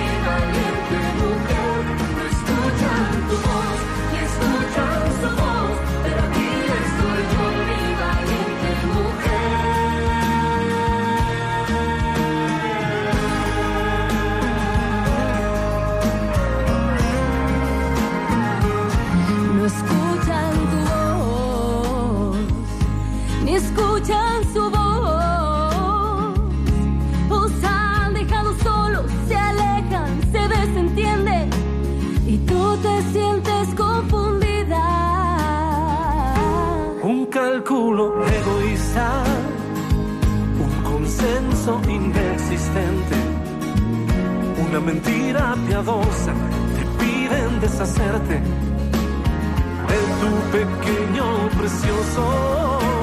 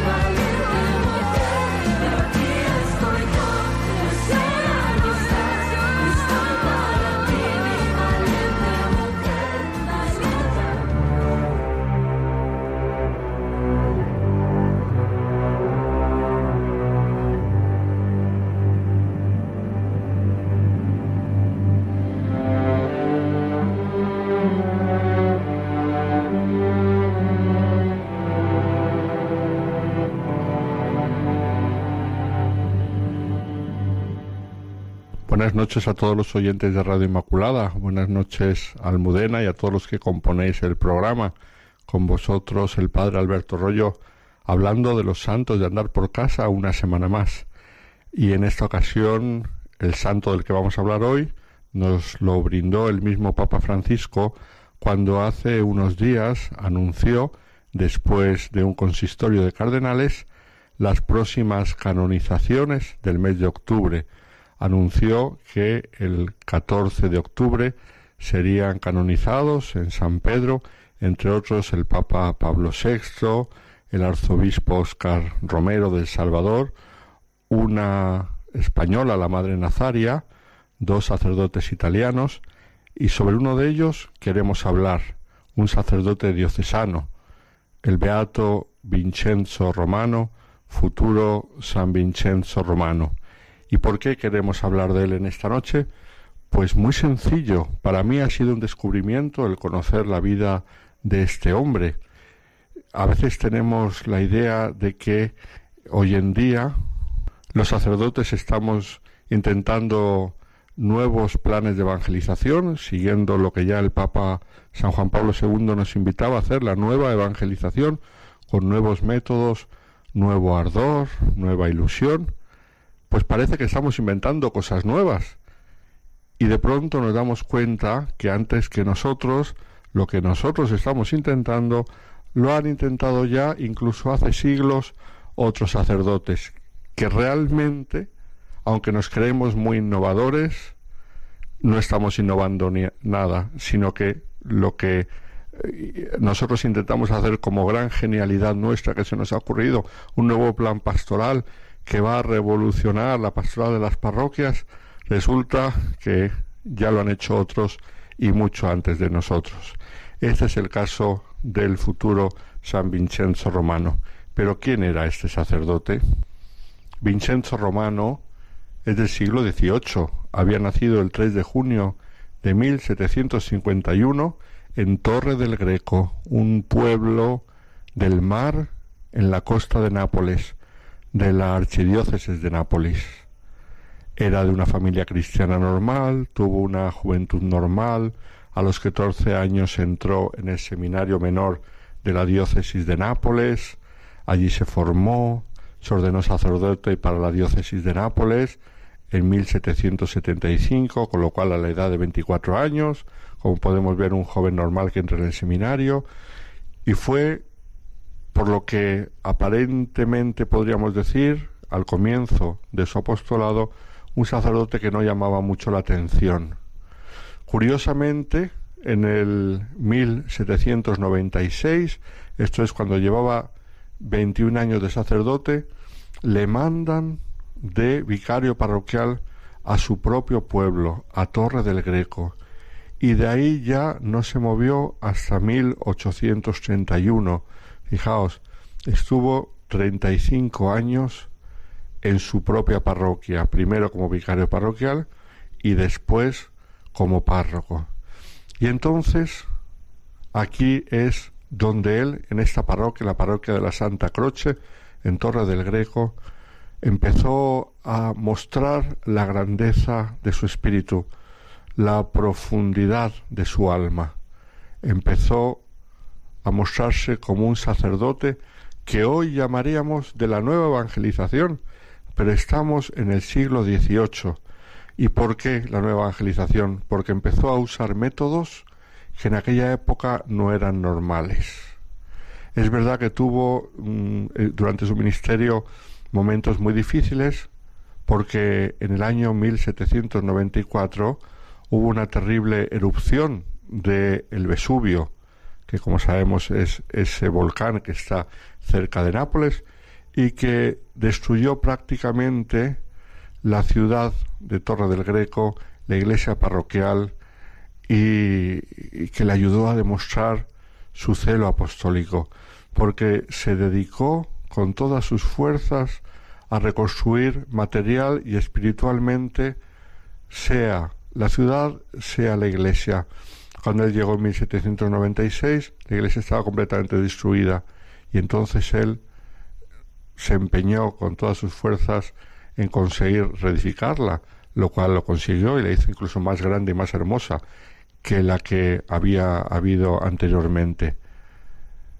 Pero fijaos, ¿cuál era la novedad de este sacerdote? Sus métodos apostólicos. uno de sus métodos, que hoy podríamos llamar novedoso, era que salía por las calles y donde veía un grupito de personas hablando, se acercaba a ellos con el crucifijo en la mano y les animaba a hablar de temas de religión, incluso a discutir, a preguntarle dudas. Y entonces normalmente alrededor, por la curiosidad, se juntaban unos cuantos. Y cuando ya tenía unos cuantos y estaban en plena conversación, les invitaba a ir a la iglesia con él, a hacer una visita al Santísimo. Es un poco un método que hoy vemos en algunos grupos como los centinelas de la mañana, que salen por las calles, reúnen a la gente y les invitan a ir a la iglesia. Pues esto ya en el siglo XVIII lo hacía San Vincenzo Romano. Se juntaba por las calles con los primeros que encontraba, sean quienes fueran, les conociese o no les conociese, les saludaba, hola, soy el párroco. Os invito a que hablemos algo de Dios. ¿Tenéis alguna duda? ¿Tenéis alguna pregunta? Eh, pues siempre hay alguno que está enfadado con Dios por alguna cuestión o enfadado con la iglesia, alguien que no entiende algo, algo que no le gusta algo, se paraba y cuando tenía un grupito decía, vámonos a la iglesia, os invito a que visitéis la casa de Dios.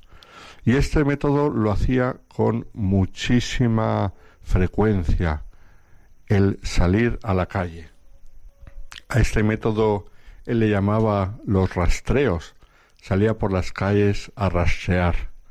Nueva evangelización en el siglo XVIII, pero luego además fue un sacerdote que no le tenía miedo a ir a ningún barrio y era conocido porque se metía incluso en los peores tugurios, en los lugares de mala vida, la mala vita famosa de Nápoles y de la zona de, eh, del sur, pues él se metía en aquellos lugares y se ponía a hablarles de Dios. Incluso zonas pues de, de, trapicheo, zonas de contrabando allí en el puerto. Él se acercaba un poco como San Felipe Neri había hecho en Roma un siglo y medio antes, pues él lo hizo en este pueblecito cerca de Nápoles. Era conocido porque por cualquier parte de la ciudad, incluso en los peores barrios, él se hacía presente. A veces nosotros sacerdotes queremos que la gente venga a la parroquia y les esperamos en la parroquia con los brazos abiertos, pero no somos capaces de salir a las calles a buscarles. Y si buscamos a gente, pues ocurre también que muchas veces buscamos a los buenos, a los piadosos, a los que son fáciles para atraer. Pero Vincenzo Romano basó su pastoral parroquial en ir a buscar a los más lejanos, a los más duros de cerviz y duros de corazón, y consiguió tantísimas conversiones y además entre la gente de la mala vida le querían mucho, porque sabían que él no tenía miedo ni le daba vergüenza de, de acercarse a ellos, y muchos, como digo, se convirtieron y en el momento final de su vida, antes de morir, le llamaban para confesarse el padre Vincenzo Romano. Luego además tuvo una conciencia social muy grande, porque había problemas muy grandes mm, laborales en aquella zona en la que él era párroco. Era una zona en la cual se cultivaban mucho los corales y entonces entre aquellos que iban a buscar los corales en el mar y los propietarios de las empresas de corales, pues él tuvo que mediar muchas veces para que eh, se les tratase dignamente, para que los propietarios no abusasen de los derechos de los trabajadores. En eso fue también muy avanzado por su conciencia social. Y luego además era un sacerdote que amó profundamente la palabra de Dios, en aquella época en la cual, como sabemos, la predicación iba aparte de la misa, se celebraba la misa y luego aparte era el sermón. Pues él los domingos predicaba cinco veces, aunque solamente celebraba una misa, pero predicaba cinco veces en distintos momentos del día para que los fieles de la parroquia pudiesen escuchar la palabra de Dios, su comentario a la palabra de Dios. Y entonces se hizo famoso porque no era nada normal en aquella época que el sacerdote predicase tantas veces. pero él lo hacía por amor a la palabra de Dios y por amor a los fieles. Entonces fijaos que en el siglo XVIII un sacerdote con unas técnicas que para nosotros incluso hoy en día, para muchos párrocos, nos parecerían novedosas, pero él ya lo había hecho en aquel entonces. Y esto porque no era por plan pastoral, sino por un amor grandísimo al Señor, un celo grandísimo por la salvación de las almas, un tierno amor a la Santísima Virgen y un deseo de que muchos se salvasen, de que cada vez fueran más los que pudiesen conocer el amor de Dios. San Vincenzo Romano, futuro santo, el próximo 14 de octubre. Tendremos ocasión de hablar de algunos más de aquellos futuros santos de la hornada del 14 de octubre. Entre ellos hablaremos del Papa Pablo VI, por supuesto, y hablaremos en otra ocasión también del Arzobispo Romero. Que estos futuros santos nos ayuden amar también nosotros cada vez más al Señor. Buenas noches a todos y no lo olvidéis, juntos para conocer a los santos de andar por casa con el Padre Alberto Rollo. Hasta la próxima.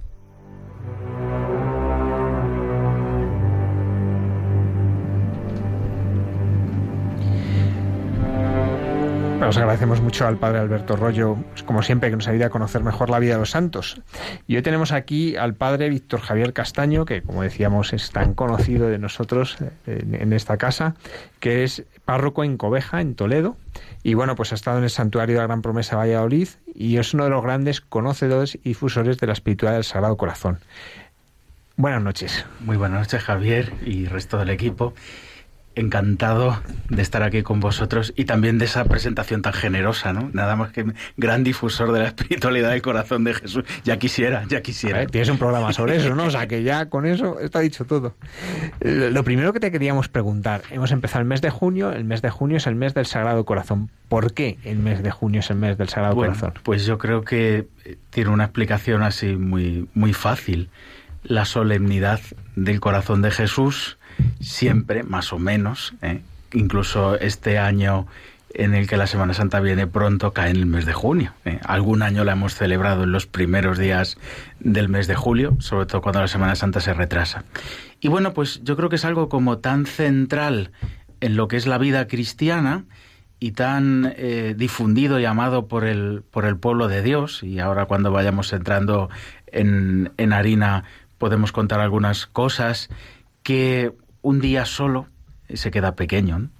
Y como ya teníamos el precedente del mes de mayo dedicado a, la Virgen María, pues fue también entre la piedad popular difundiéndose la importancia ¿no? de, mirar al costado abierto de Cristo, de mirar a Cristo que me ama con corazón humano y al mismo tiempo es Dios eh, durante un mes. ¿eh? Es simplemente eso.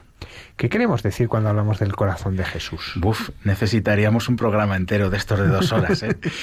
pero vamos a decirlo así como en dos claves eh, rápidas y, al mismo tiempo que sean eh, profundas, ¿no? Yo creo que cuando hablamos de corazón de Jesús hablamos de Cristo. Eso es eh, importantísimo dejarlo claro. De hecho, había unas normas litúrgicas de cuando la espiritualidad era mm, muy, muy efervescente y muy viva que decían que lo que es el corazón solo eh, podía estar solamente en imágenes menores, ¿no? unos bordados de, de, paños, etcétera, ¿no? pero que cuando fueran imágenes grandes tenía que ser Cristo con el corazón por fuera. ¿no? Eh, yo creo que esto eh, la sabiduría de la Iglesia son normas del siglo XVII, perdón, no, XIX, ¿no? unas normas que sacó la Congregación de Cultos y me parece que es algo muy, muy sabio precisamente por esto, ¿no? Porque cuando hablamos de corazón de Jesús, hablamos de ese Jesús que está vivo, lo primero, ¿no? corazón, símbolo del amor, pero es también el símbolo de la vida, ¿eh? y que nos trata personalmente con ese amor eh, con el que dio la vida por nosotros en la cruz. ¿no? Eh, creo que la imagen, por ejemplo, de la Divina Misericordia o ese Cristo del capítulo 20 de Juan que aparece en el cenáculo mostrando su costado abierto, ¿no? me parece que son imágenes también eh, que retratan muy bien eso. ¿no? Y al mismo tiempo, ¿por qué corazón? bueno, eso viene evidentemente de Santa Margarita ¿no? y de la manera en la que se ha difundido la espiritualidad del corazón de Jesús en la Iglesia porque el magisterio de la Iglesia también recibió todo lo que todas las revelaciones de Santa Margarita y las asumió en encíclicas eh, muy importantes, ¿no? Sobre todo a partir de León XIII, pues prácticamente todos los papas hasta el de hoy eh, han asumido de una manera más directa o más indirecta todo esto, ¿no? Y entonces eh, esa imagen del corazón de Jesús con la corona, con las, con las espinas, con el fuego, con la herida del costado, se debe a esa manera en la que Santa Margarita vive la espiritualidad del corazón de Jesús, que eh, me parece que responde mucho a a Cristo que nos muestra su amor a través de la pasión. Creo que es una manera muy particular que tiene Santa Margarita, que luego, por ejemplo, el mismo San Claudio la vive de otra manera, ¿no? Por ejemplo, ¿no? Porque la vive más desde el aspecto de la confianza. Es, algo muy claro. ¿eh? Eh, tienes, por ejemplo, al Beato Bernardo Francisco de Hoyos, lo mismo, la vive más desde el espíritu apostólico, ¿no? Es decir, cada uno tiene su manera particular de vivir la, espiritualidad del corazón de Jesús. Por tanto, diríamos, ¿no? Ese Cristo vivo que me ama, eh, que me trata personalmente y al que le llega a mi vida, ¿no? Yo creo que serían un poco las dos claves. Cristo vivo y al mismo tiempo a él le importa mucho la respuesta que yo dé, la manera en la que yo viva, ¿no? Y de ahí las prácticas ¿no? de, propias de la espiritualidad del corazón de Jesús, la consagración y la reparación. Pero sobre todo es eso, ¿no? Amor de Cristo al que le llega también mi respuesta. ¿eh? Y de esto podríamos hablar muchísimo más. O sea que yo al Señor le importo.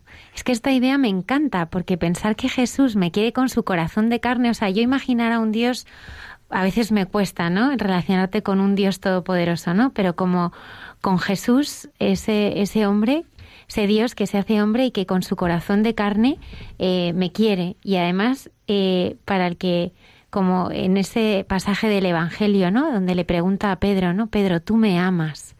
O sea, que el Señor te pregunte, ¿no? Que si le quieres y se ha necesitado de tu amor, pues a mí me consuela y me ayuda a vivir todos los días. A mí una de las cosas que no logro entender, y por eso me gustaría que nos lo explicaras, es por qué está siempre tan unido el corazón de Jesús a la confianza. Eh, yo la verdad es que me he encontrado muchas veces con esas caricias que decían Antonio y Sonsoles, pero en, la verdad es que siempre me pasa. En, en momentos de dificultad en mi vida, pues me encuentro siempre eh, la estampa de Jesús confío en ti, el amigo que nunca falla, ¿no? Esa imagen del corazón de Jesús que me ha perseguido durante toda mi vida. ¿Por qué el, el Sagrado Corazón está tan unido a, a la confianza, al tema de la confianza? Pues yo creo que hay una cosa muy clara y es que o Dios cuida de mí o no le importo y no me ama. ¿Cuál es el problema? No que Dios no nos cuide. Lo puede todo y le importamos muchísimo. La dificultad cuál es? La dificultad es que yo me deje amar por Él. Y, yo me dejo amar por Él en la medida en que confío en Él. Dejo que mi vida la lleve Él. A mí una anécdota porque además no es conocido especialmente como santo del corazón de Jesús de San Juan Bosco, el fundador de los salesianos. Sin embargo, el templo expiatorio de Barcelona, que es otro gran, se lo debemos a él. ¿eh? Él lo construyó, se llama Tibidabo, porque él soñó en uno de esos montones de sueños que él tenía apostólicos, podríamos decir, ¿no? O didácticos para enseñar las cosas de la fe, que alguien le regalaba, ¿eh? el Tibidabo es te daré en latín, ¿no? Eh, un terreno en aquella colina de la ciudad de Barcelona, donde él podría terminar construyendo un templo de expiación y de reparación al corazón de Jesús. ¿no? Lo mismo hizo antes también en Roma. El gran templo del corazón de Jesús en Roma, curiosamente, lo hizo también San Juan Bosco. ¿no?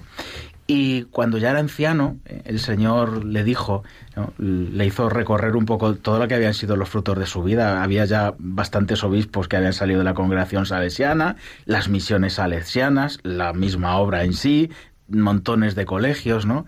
Y le dijo, Juan, si hubieras confiado más, hubiéramos hecho más.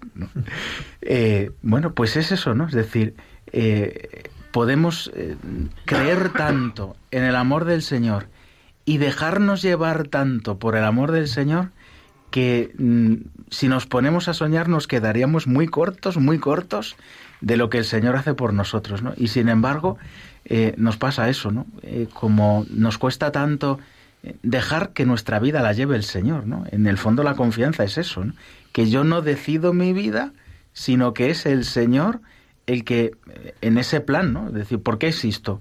Porque Dios me ha pensado, eso que era al principio solo un pensamiento en el corazón, en la mente de Dios, como queramos hablar, ¿eh? se enamoró de él y hemos comenzado a existir. Cada vida humana empieza siempre de esa manera. Y claro, ¿eso qué significa? Que no existo por mi propia iniciativa y esa vida que Dios ha pensado es una historia preciosa, única e irrepetible que el Señor ha pensado para mí. Y ahora entra en juego mi libertad. ¿no? Eh, ¿Qué es lo que voy a ir diciéndole yo al Señor? ¿no? Cuanto más me dejo llevar por Él, cuanto más le miro a Él y dejo que esa historia se vaya cumpliendo en mí, más bendecido soy. Cuando pretendo organizarme la vida por mi cuenta, el extremo en eso ya sabemos cómo se llama, pecado, ¿no? Eh, pues menos recibo la bendición del Señor. Eh, de, ahí, de ahí lo importante que es esto, ¿no? Yo cuando pienso en el Sagrado Corazón, eh, la frase del Evangelio que me viene a la cabeza, no sé cómo la valoraréis los expertos en Sagrado Corazón, pero es, es la que habla Almudena de, de la confianza y es esa frase que dice Jesús, venid a mí los que estáis cansados y agobiados, que yo os aliviaré. Esa es para mí la frase que mejor mm, visualiza para mí lo que es la, la espiritualidad del Sagrado Corazón. Y me estoy quedando sin voz ya, ¿eh? No sé si como la... Es una de las frases, me imagino, ¿no? Que... Pues es una de mis favoritas. Pero hay tantas, pero hay tantas que yo no sabría con cuál quedarme. Mm, bueno, a mí lo que me gusta, ¿no? Y los que han oído Cristo, han seguido Cristo Corazón Vivo, que es el programa que me toca hacer junto a Monseñor Francisco Cerro, creo que ya le habéis entrevistado aquí también por el mismo motivo.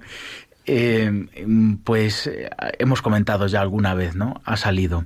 A mí me gusta ver un poco el pasaje ¿no? y el contexto completo. ¿no? Eh, tanto Lucas como Mateo lo que hacen es presentar al Señor en el trabajo diario de enviar a sus discípulos a la predicación. ¿no? Y en ese contexto ¿no? los había enviado a algunas ciudades Lucas es un poco más optimista, ¿no? Porque cuando vuelven es cuando dicen aquello, hasta se nos sometían los diablos, ¿no? En Mateo, el resultado de la misión es, más bien, hay de ti Corozaína, hay de ti Besaida, ¿no? Que nos queréis convertir, ¿no?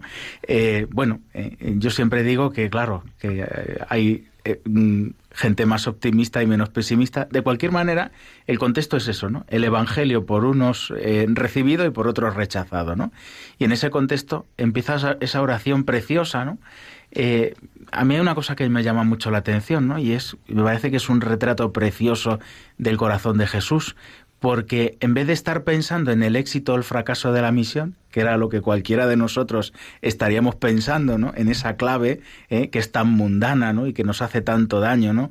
O éxito o fracaso en nuestra vida, él está viendo cómo Dios hace las cosas bien, cómo somos instrumentos de Dios, cuando triunfamos y cuando fracasamos, también en, las dos cosas, lo importante es que lo vivamos desde el amor y unidos a Él, ¿no? Y da igual una cosa que otra, ¿no? Y entonces alaba lleno de gozo a Dios ¿eh? por esto, ¿no? Eh, y ese es el contexto, ¿no? Me, parece a mí, de, ese texto precioso. Y luego eh, viene eso, ¿no? Aprended de mí, ¿no? No queráis vivir siempre como de puntillas, ¿no? Eso es lo que cansa y agobia, ¿no? Sino vivid así, ¿no? Yo soy hijo del Padre y por lo tanto todo lo que tengo lo he recibido de Él y qué bien se porta conmigo, qué bien me trata y me siento gozoso en eso, ¿no? eso es para mí el, el, capítulo 11 de Mateo o el 10 de Lucas, ¿no? En ese contexto. Esta espiritualidad, ¿cómo, cómo se concreta hoy? Por ejemplo, eh, los retos que nos plantea el Papa, el reto de, acoger al inmigrante, al refugiado, eh, el reto que, nos, que escuchábamos antes, ¿no? De, de, valorar a las personas ancianas. ¿Cómo nos ayuda esta espiritualidad? ¿no? Porque es una espiritualidad que tiene ya un recorrido muy largo en la historia y hoy, ¿cómo, cómo nos puede ayudar a vivir todos estos nuevos retos? Bueno, pues yo eh, diría que es como como la entraña ¿no? de, de, lo que es la vida de caridad en, en la iglesia. ¿no? Eh, desde luego todas esas obras son preciosas, ¿no? pero ¿qué es lo que ocurre? ¿no? Que muchas veces nuestro corazón pues valora eh, lo que el mundo valora. ¿no? Eh, nos tira mucho más las personas pues eso, que nos aportan, que no nos dan trabajo, que nos resultan agradables, ¿no?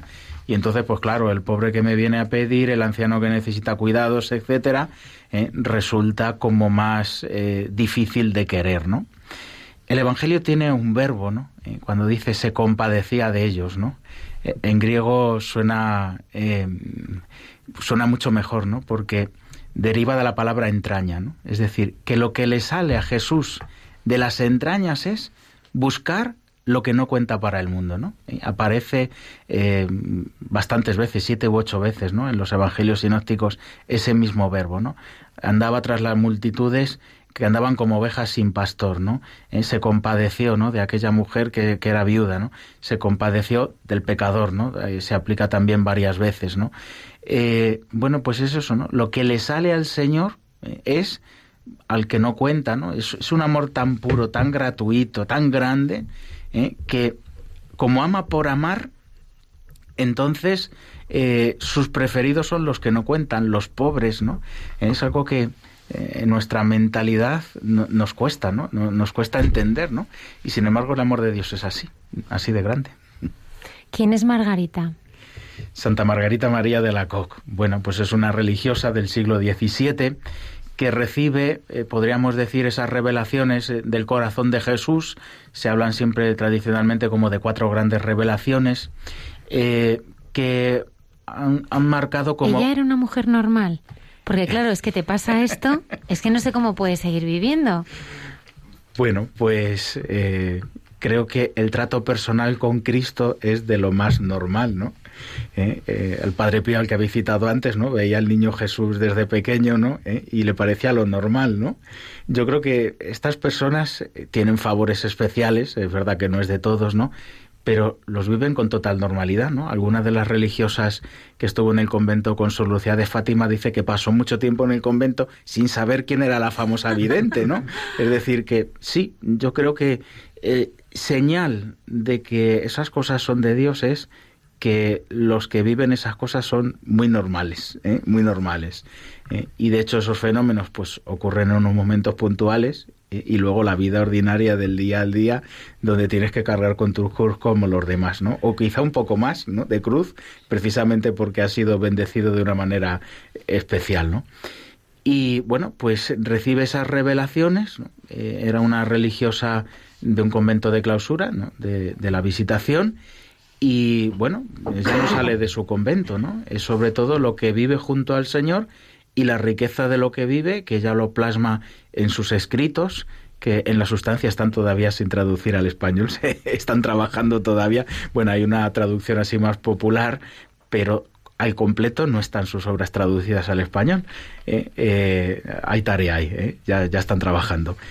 Y y bueno, pues eh, lo que hace sobre todo esto, ¿no? Eh, sus escritos se van difundiendo, su vida se va conociendo y eh, es esto, ¿no? La revelación del amor del Señor como un fuego ardiente de caridad que nos ama personalmente a cada uno y bueno, pues esa asociación que el Señor nos pide, ¿no? También asociarnos a su pasión, primero con las cruces de la vida y luego también a lo mejor con alguna penitencia que uno voluntariamente asume por amor a Él, llamado por Él también a esto y también eh, ese otro aspecto, ¿no? De cómo le llega al Señor el pecado de los hombres, va muy unido, ¿no? En Margarita esto queda, queda clarísimo, ¿no? El sufrimiento de la pasión es también por eso, por el pecado de los hombres. Y luego añade también una cosa, ¿no? Que es eh, el dolor del pecado de aquellas almas que están más cerca de Dios. Él habla del pecado de los consagrados, que enfriando su amor, habiendo sido llamados a un amor especial al Señor, no le corresponden. Cuanto más amor nos da el Señor y cuanto más nos regala el conocer su amor, también más les llega la respuesta de amor. Eso es una cosa muy clara. Eh, a mí si un señor, ¿no? y me ha pasado alguna vez, eh, eh, que me cruzo con él por la calle y no conozco de nada, ¿no? Y me insulta por ser sacerdote, simplemente, ¿no? Por, porque voy identificado como tal, pues la verdad es que se me olvida en unos segundos. Sin embargo, si lo hace alguien que es un amigo, ¿no? Un hermano, ¿no? Eh, eso, esa ofensa sí duele, ¿no? Pues eso que es una experiencia humana normal, pues también el Señor, que tiene corazón humano, lo vive de esa manera. Se trata, por, por tanto, que, el amor de Dios es, es real y es muy, muy semejante al amor que nosotros vivimos, porque somos imagen y semejanza suya. Hablábamos de Santa Margarita, pero aquí tenemos al Beato Bernardo de Hoyos, que, ¿cuál es su papel en la difusión de la devoción al Sagrado Corazón? ¿Qué, qué aporta él? ¿Qué novedad? Que antes hablabas de, de, esa dimensión apostólica, ¿no? Pero ¿qué nos aporta Yo él? creo que sobre todo el, el perfil del apóstol del corazón de Jesús, cuando él recibe el, en sus manos el libro de, del padre Galifé. El padre Galifé es un jesuita francés de un círculo pequeñito, ¿no? Estaban Claudio la Colombier, eh, Croisset, Galifé y creo que había un cuarto, ¿no? Ahora me vendrá el nombre. Y, y, es, y, estos pues fueron como los primeros difusores de la espiritualidad del corazón de Jesús, escribieron algo y esto cayó en manos del, del padre Hoyos. Cuando él lee aquello, en la biblioteca del entonces Colegio de San Ambrosio, hoy Centro de Espiritualidad del Corazón de Jesús de Valladolid, él queda impresionado fuertemente por el valor apostólico de esa devoción. Él entiende que si se ama el corazón de Jesús, mucha gente se va a acercar mucho más al Señor. Yo creo que esa es un poco como su clave. Y entonces él se afana completamente en que el corazón de Jesús tiene que ser conocido, en concreto en España. Y la verdad es que mmm, fueron dos años y medio, una cosa así, porque murió muy joven, murió con 24 años. Fue ordenado sacerdote y a los pocos meses murió, ordenado con 24, y yo creo que fue en torno a los 22 años cuando él conoce eh, esta, el, libro del padre Galifé. Pues puso en marcha tal iniciativa apostólica con un equipo, ¿no? Le llamaban el grupo de los cinco. Eh, igual, cinco compañeros jesuitas y eh, dicen que en esos dos años, sin dejar de estudiar, porque él estaba terminando sus estudios, se ordena sacerdote, enferma y muere, pues en esos dos años eh, puso en marcha tal iniciativa apostólica eh, de tal manera que dicen que no hubo un solo pueblo en España, en la España de entonces, ¿no? Porque ahora con WhatsApp es muy fácil, por ejemplo, hacerlo, ¿no? Donde no llegase eh, una estampa, al menos una estampa del corazón de Jesús. Impresionante. Y él fue también el, el beneficiario de la promesa del corazón de Jesús para España. Él siente en esa revelación que tiene en lo que es actualmente el, el, templo, la Basílica de la Gran Promesa, en Valladolid. Era la, la, iglesia de entonces del Colegio de San Ambrosio. Y eh, él entiende que el Señor le dice, mira, mmm, mi amor va a reinar en España y no con menos veneración que en otras partes, porque él se da cuenta que esa espiritualidad ya había llegado a muchos otros países, en Francia estaba bastante extendida, en Polonia parece que había llegado hasta Rusia, al Canadá incluso, ¿no? Y sin embargo en España prácticamente no la conocía nadie, y, esa es su tarea, poner en marcha la mirada del pueblo de Dios en España al corazón de Jesús y eh, también ¿no? eh, el sentir que cuando se ha venerado y honrado públicamente el amor de Dios en el corazón de Jesús, pues eso traería muchas bendiciones, ¿no? El reino de Dios, ¿eh? en el fondo es eso. ¿Estamos hablando del siglo XIX? Eh, no, estamos ya... hablando de un siglo posterior, 1721, ah, ¿no? Posterior a Santa Margarita, ah, claro. Vale, vale, ¿eh? no, lo, lo, digo porque la, la devoción al Sagrado Corazón tuvo mucha fuerza sobre todo en Francia, yo creo, ¿no? durante el siglo XIX, que fue eh, inspiradora de muchísimas congregaciones, ¿no? Que llevan ahora, pues, el nombre de, de, de, del corazón, del Sagrado Corazón, ¿no? ¿Y a qué se debió eso? ¿Qué, qué, qué, qué pudo suceder para que tuviera esa, esa, esa fuerza, esa devoción en concreto, ¿no? Bueno, ahora lo completas tú, que creo que ese punto igual sabes algo más. No. Pero eh, bueno, pues por la influencia de Santa Margarita, pues eh, incluso el mismo rey de Francia, ¿no? Parece que andaba ya tentado de, de, consagrar al, corazón de Jesús, Francia, eh, hubo allí al, al, alguna, alguna cuestión más o menos así, ¿no? Entonces, bueno, pues es verdad que fue arraigando con mucha fuerza, Claro, el magisterio la fue también tomando como algo suyo. ¿eh? El Papa León XIII, en, en, el año 1898, consagra el mundo al corazón de Jesús. Y a partir de ahí, pues se suceden muchos documentos magisteriales, eh, creo que ya no ha habido un solo papa a partir de entonces que no haya tomado una decisión importante eh, a nivel litúrgico. Bueno, ahí hablamos tanto de corazón de Jesús como Cristo Rey.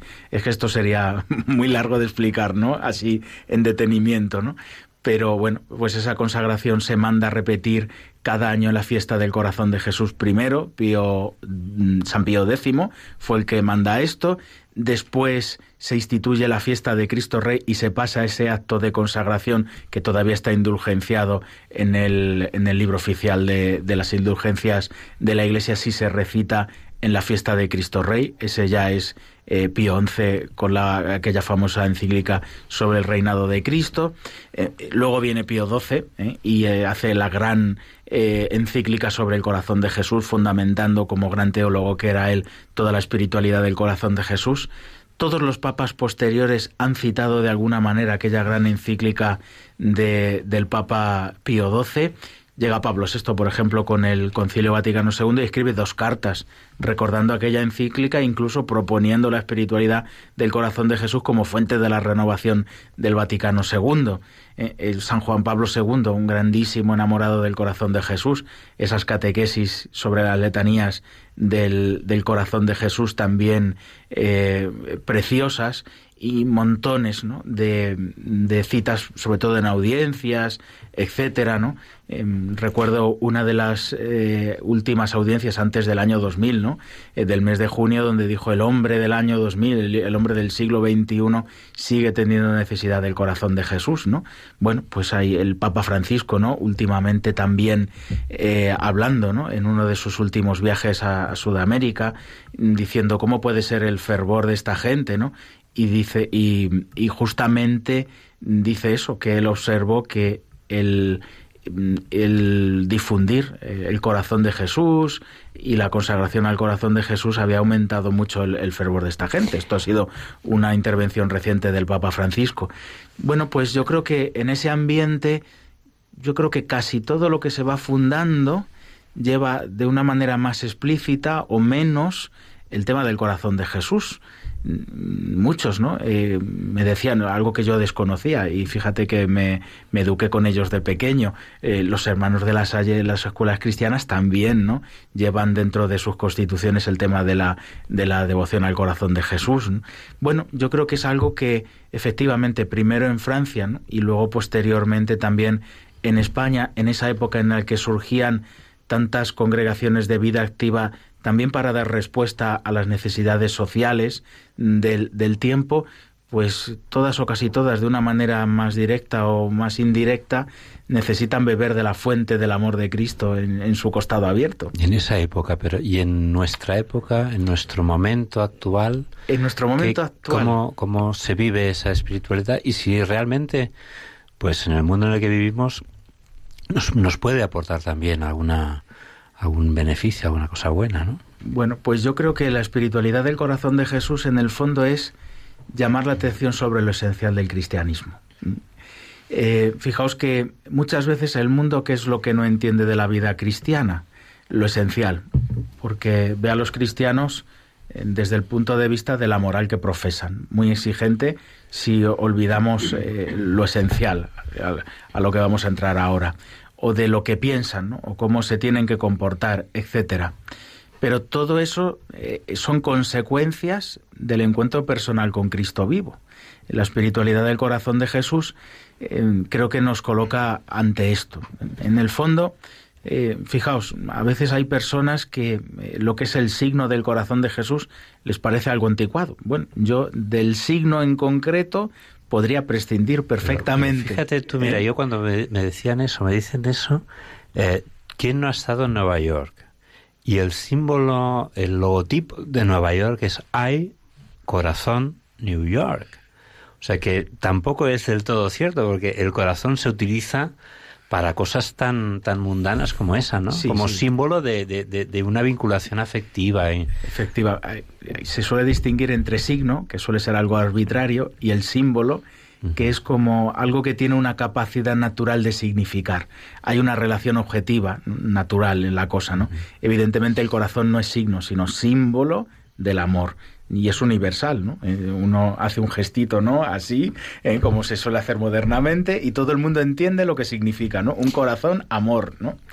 Padre Víctor, yo a mí es que nos queda poco tiempo y sí que me gustaría saber algo de tu historia, ¿no? Saber eh, cómo has conocido tú a ese corazón de Cristo que te ha llevado a dejarlo todo y a seguirle, porque a mí es que me sigue pareciendo un milagro, o sea, un auténtico milagro, eh, pues que hoy, ¿no? Con, con toda en la sociedad en la que vivimos, ¿no? que existan eh, pues sacerdotes, religiosas, eh, personas que, que, se consagren a, a, entregar a la vida por amor a las, a las almas, ¿no? ¿Cuándo recibiste tú esta llamada a seguir y a darlo todo por el Señor? Pues mira, vamos a empezar por el principio, un poquito antes. Yo creo que es un regalo del corazón de Jesús. El santo cura de Ars decía aquello, ¿no? de que el sacerdocio es un regalo del corazón de Jesús. Creo que se puede interpretar de varias maneras esa frase. Yo he intentado, pero no lo he conseguido. Estoy todavía eh, eh ver a ver eh, exactamente en qué contexto dice él esa frase, porque se me ocurre de varias maneras, ¿no? Que el sacerdote es mm, amor del corazón de Jesús para los de alrededor, pero también es al contrario, ¿no? Es decir, si él estás llamado a ser sacerdote, eso es un regalo del amor del Señor, ¿no? Bueno, pues yo eh, eh, pensando más en este segundo sentido de la frase, eh, fíjate, ¿no? la historia comienza cuando mis padres eran novios, ¿no? mi padre estaba haciendo el servicio militar en Melilla en la época de la Marcha Verde y estas cosas, ¿no? Y entonces mi abuela se le ocurre otra cosa que eh, mm, aquella situación familiar encomendarla al corazón de Jesús y dice, si sale bien, eh, este se casa en el Cerro de los Ángeles, lo digo yo que soy su madre. ¿no? Y entonces así fue, ¿no? Eh, a los dos días o tres ya estaba en casa, pero de vuelta, ¿no? Con maleta y todo licenciado. Y bueno, pues claro, eh, fue como una acción de gracias al corazón de Jesús y al mismo tiempo eso, ¿no? Fundar una familia en el amor del corazón de Jesús. Yo siempre he tenido la impresión de que mi vocación nace de ahí, de, de un regalo y una bendición del corazón de Jesús a mi familia. Y mi historia personal siempre ha sido así. ¿no? Yo no sé cómo no me las he arreglado, pero siempre he ido cada pocos años estando muy vinculado eh, a algún eh, santuario, algún lugar de especial eh, devoción al corazón de Jesús. Eh, evidentemente siempre hay personas concretas que te introducen. Eh, eh, al padre Hoyos, por ejemplo, ¿no? pues fue un amigo suyo, ¿no? Agustín Cardaveraz. Pues aquí lo mismo. ¿no? Yo he tenido la suerte de encontrarme con sacerdotes que han entendido muy bien esta espiritualidad del corazón de Jesús y yo en concreto pues sí que recibí una llamada muy fuerte y muy clara. Tenía 15 años, nada más, ¿no? Pero en recién cumplidos pues experimenté ¿no? en unos ejercicios espirituales una llamada muy clara, muy fuerte, pues eso, ¿no? A dejarlo todo, ¿no? A mí lo que me llamaba la atención de aquello es, eh, yo se lo decía al Señor, ¿cómo puede ser que me estés pidiendo lo que me estás pidiendo y no me produzca ninguna tristeza sino alegría? ¿eh? Yo creo que esto es eh, eh, un distintivo ¿no? de lo que es la llamada del Señor, que te lleva a darlo todo, pero lo das con tanto gusto, con tanta alegría, con ese amor que Él pone en tu corazón y que uno dice, mira, el, mío no da tanto de sí, esto lo estás poniendo tú. Y, bueno, pues de esa manera descubrí mi vocación y desde entonces siempre fueron pues regalos del Señor que te van ayudando a vivir en fidelidad, porque evidentemente Después siempre vienen las tentaciones, las dificultades, las cruces, y sin embargo Él va sosteniéndonos. ¿no? Decía el santo cura de Ars que el sacerdocio es el amor del corazón de Cristo. ¿Cómo lo vives tú esto en el ministerio? ¿Cómo se puede explicar desde tu experiencia? En el ministerio. Pues a mí me gusta mucho eh, un texto del capítulo 5 de Lucas, aquel texto en el que el Señor entra en la barca de Pedro, le pide que la parte de la orilla predica un rato y luego le dice, rema mar adentro. Le pone a echar las redes allí en el mar adentro y le dice aquello de, yo te haré pescador de hombres. Mm, la frase, la frase literal del griego eh, no dice pescar, eh, utiliza otro verbo distinto que implica capturar al animal vivo. ¿Eh? Yo creo que la imagen es muy bonita. ¿no? Las manos de pecador de Pedro las mete en el mar, saca al animal vivo y lo coloca en la barca que simboliza evidentemente la iglesia, ¿no? La, salvación. Ahí es donde va el Señor, ¿no? Y ese milagro se produce en eso, ¿no? En las manos de pecador de Pedro. Por eso Pedro luego le dice después del milagro, apártate de mí, Señor, que soy un pecador. Yo creo que eso es lo que yo como sacerdote vivo tantas veces, ¿no? En tus manos de pecador, que es que no eres mejor que esos a los que tienes que atender y cuidar, eh, se produce continuamente el milagro de personas que porque se encuentran con el Señor van saliendo del mundo, de un mundo que tantas veces les tiene atrapados, les tiene heridos, desorientados y tantas cosas más, y los vas colocando en esa barca que lleva la salvación porque, porque va el Señor en ella. Eso es ser corazón de Jesús para los demás, siendo tú un pecador. Eso, eso sí que es grande, ¿no? Porque si fuéramos perfectos, sería fácil, ¿no? pero con instrumentos tan limitados y sin embargo el Señor se las arregla para conseguir lo que Él quiere a través de uno. ¿no? Antes hablábamos de la confianza, hoy hemos hablado mucho de la oración. Eh, ¿Cuál es la particularidad de la oración al corazón de Cristo? Pero no, no como algo general, sino cómo lo vives tú esto, cómo es tu oración a este corazón. Pues yo creo que mm, sobre todo no es tanto meditar, sino tratar personalmente con él, hablar como un amigo. Yo creo que a veces complicamos nosotros solos la oración cuando hablamos de métodos, de técnicas, que si te concentras, que si meditas, ¿no? Y es que eso al final suena como si estuviera uno intentando conectar con la energía cósmica a base de concentrarse. Y la oración cristiana no es eso. La oración cristiana es sobre todo eso, trato personal con Él. Y al final, ¿qué es lo que nos llena?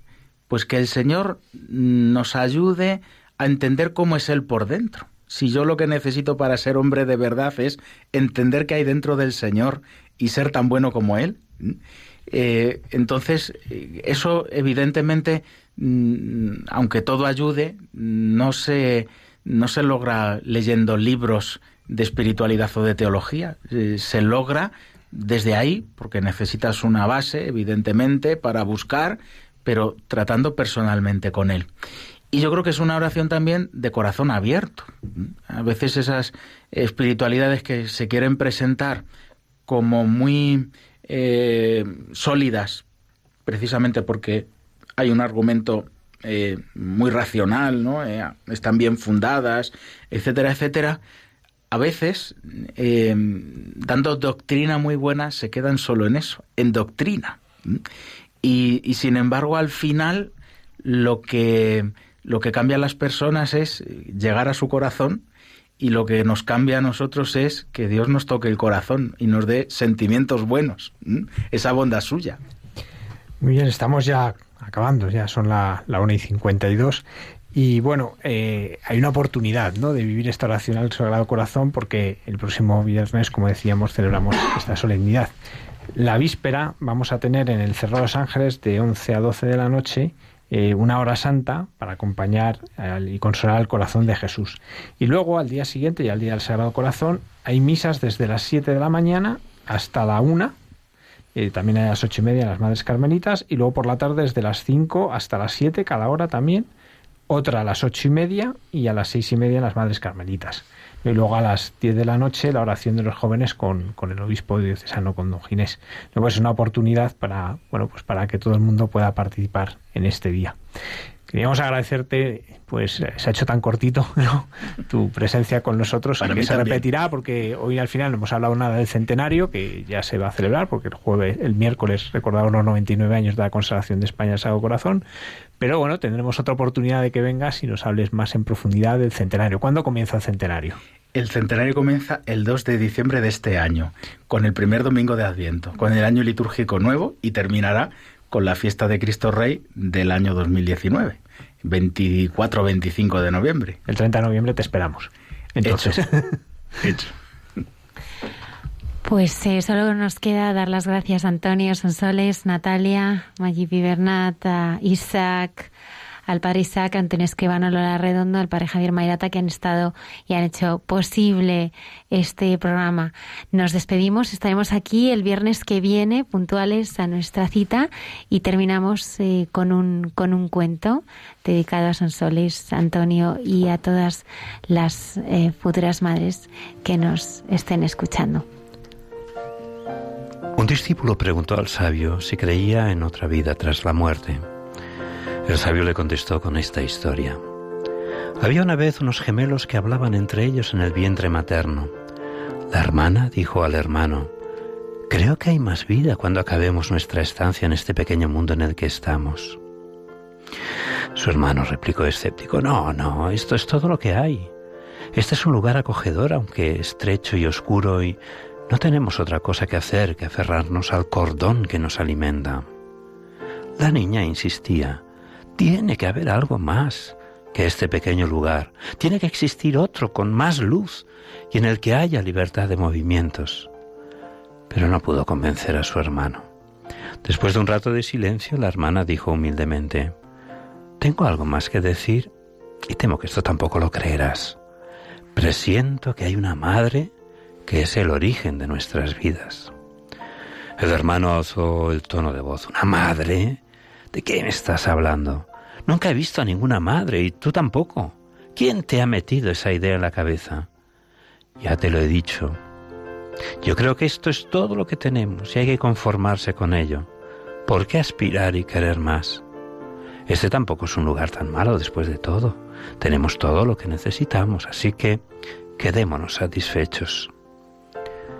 La hermana no supo qué responder, se quedó pensativa, pero aquel deseo profundo no la abandonaba y, como para hablar solo tenía a su hermano, dijo al fin, ¿No notas unos apretones de vez en cuando? A veces son molestos y hasta dolorosos, pero están envueltos en cariño. Sí, contestó el hermano, ¿qué tienen de especial? Pues bien, dijo la hermana, yo creo que estos apretones están para que nos preparemos para otro lugar mucho más hermoso que este en el que veremos a nuestra madre cara a cara. ¿No te parece emocionante? El hermano ya no contestó. Estaba harto de las tonterías que contaba su hermana y le parecía que lo mejor que podía hacer era ignorarla y esperar que le dejara en paz. Y ya no volvieron a hablar sobre el tema.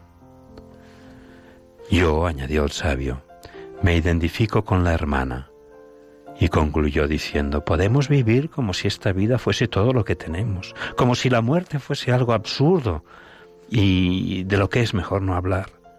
O podemos elegir reivindicar nuestra infancia divina y confiar en que la muerte es el paso doloroso pero sagrado que nos llevará a estar cara a cara con nuestro Padre, Madre, Dios.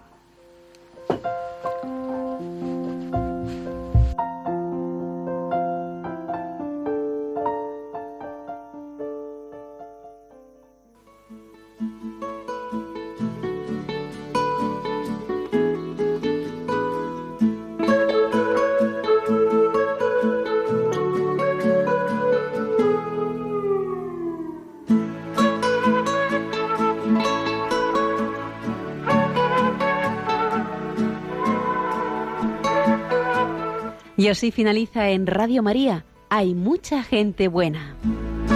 Un programa dirigido por Almudena Delgado.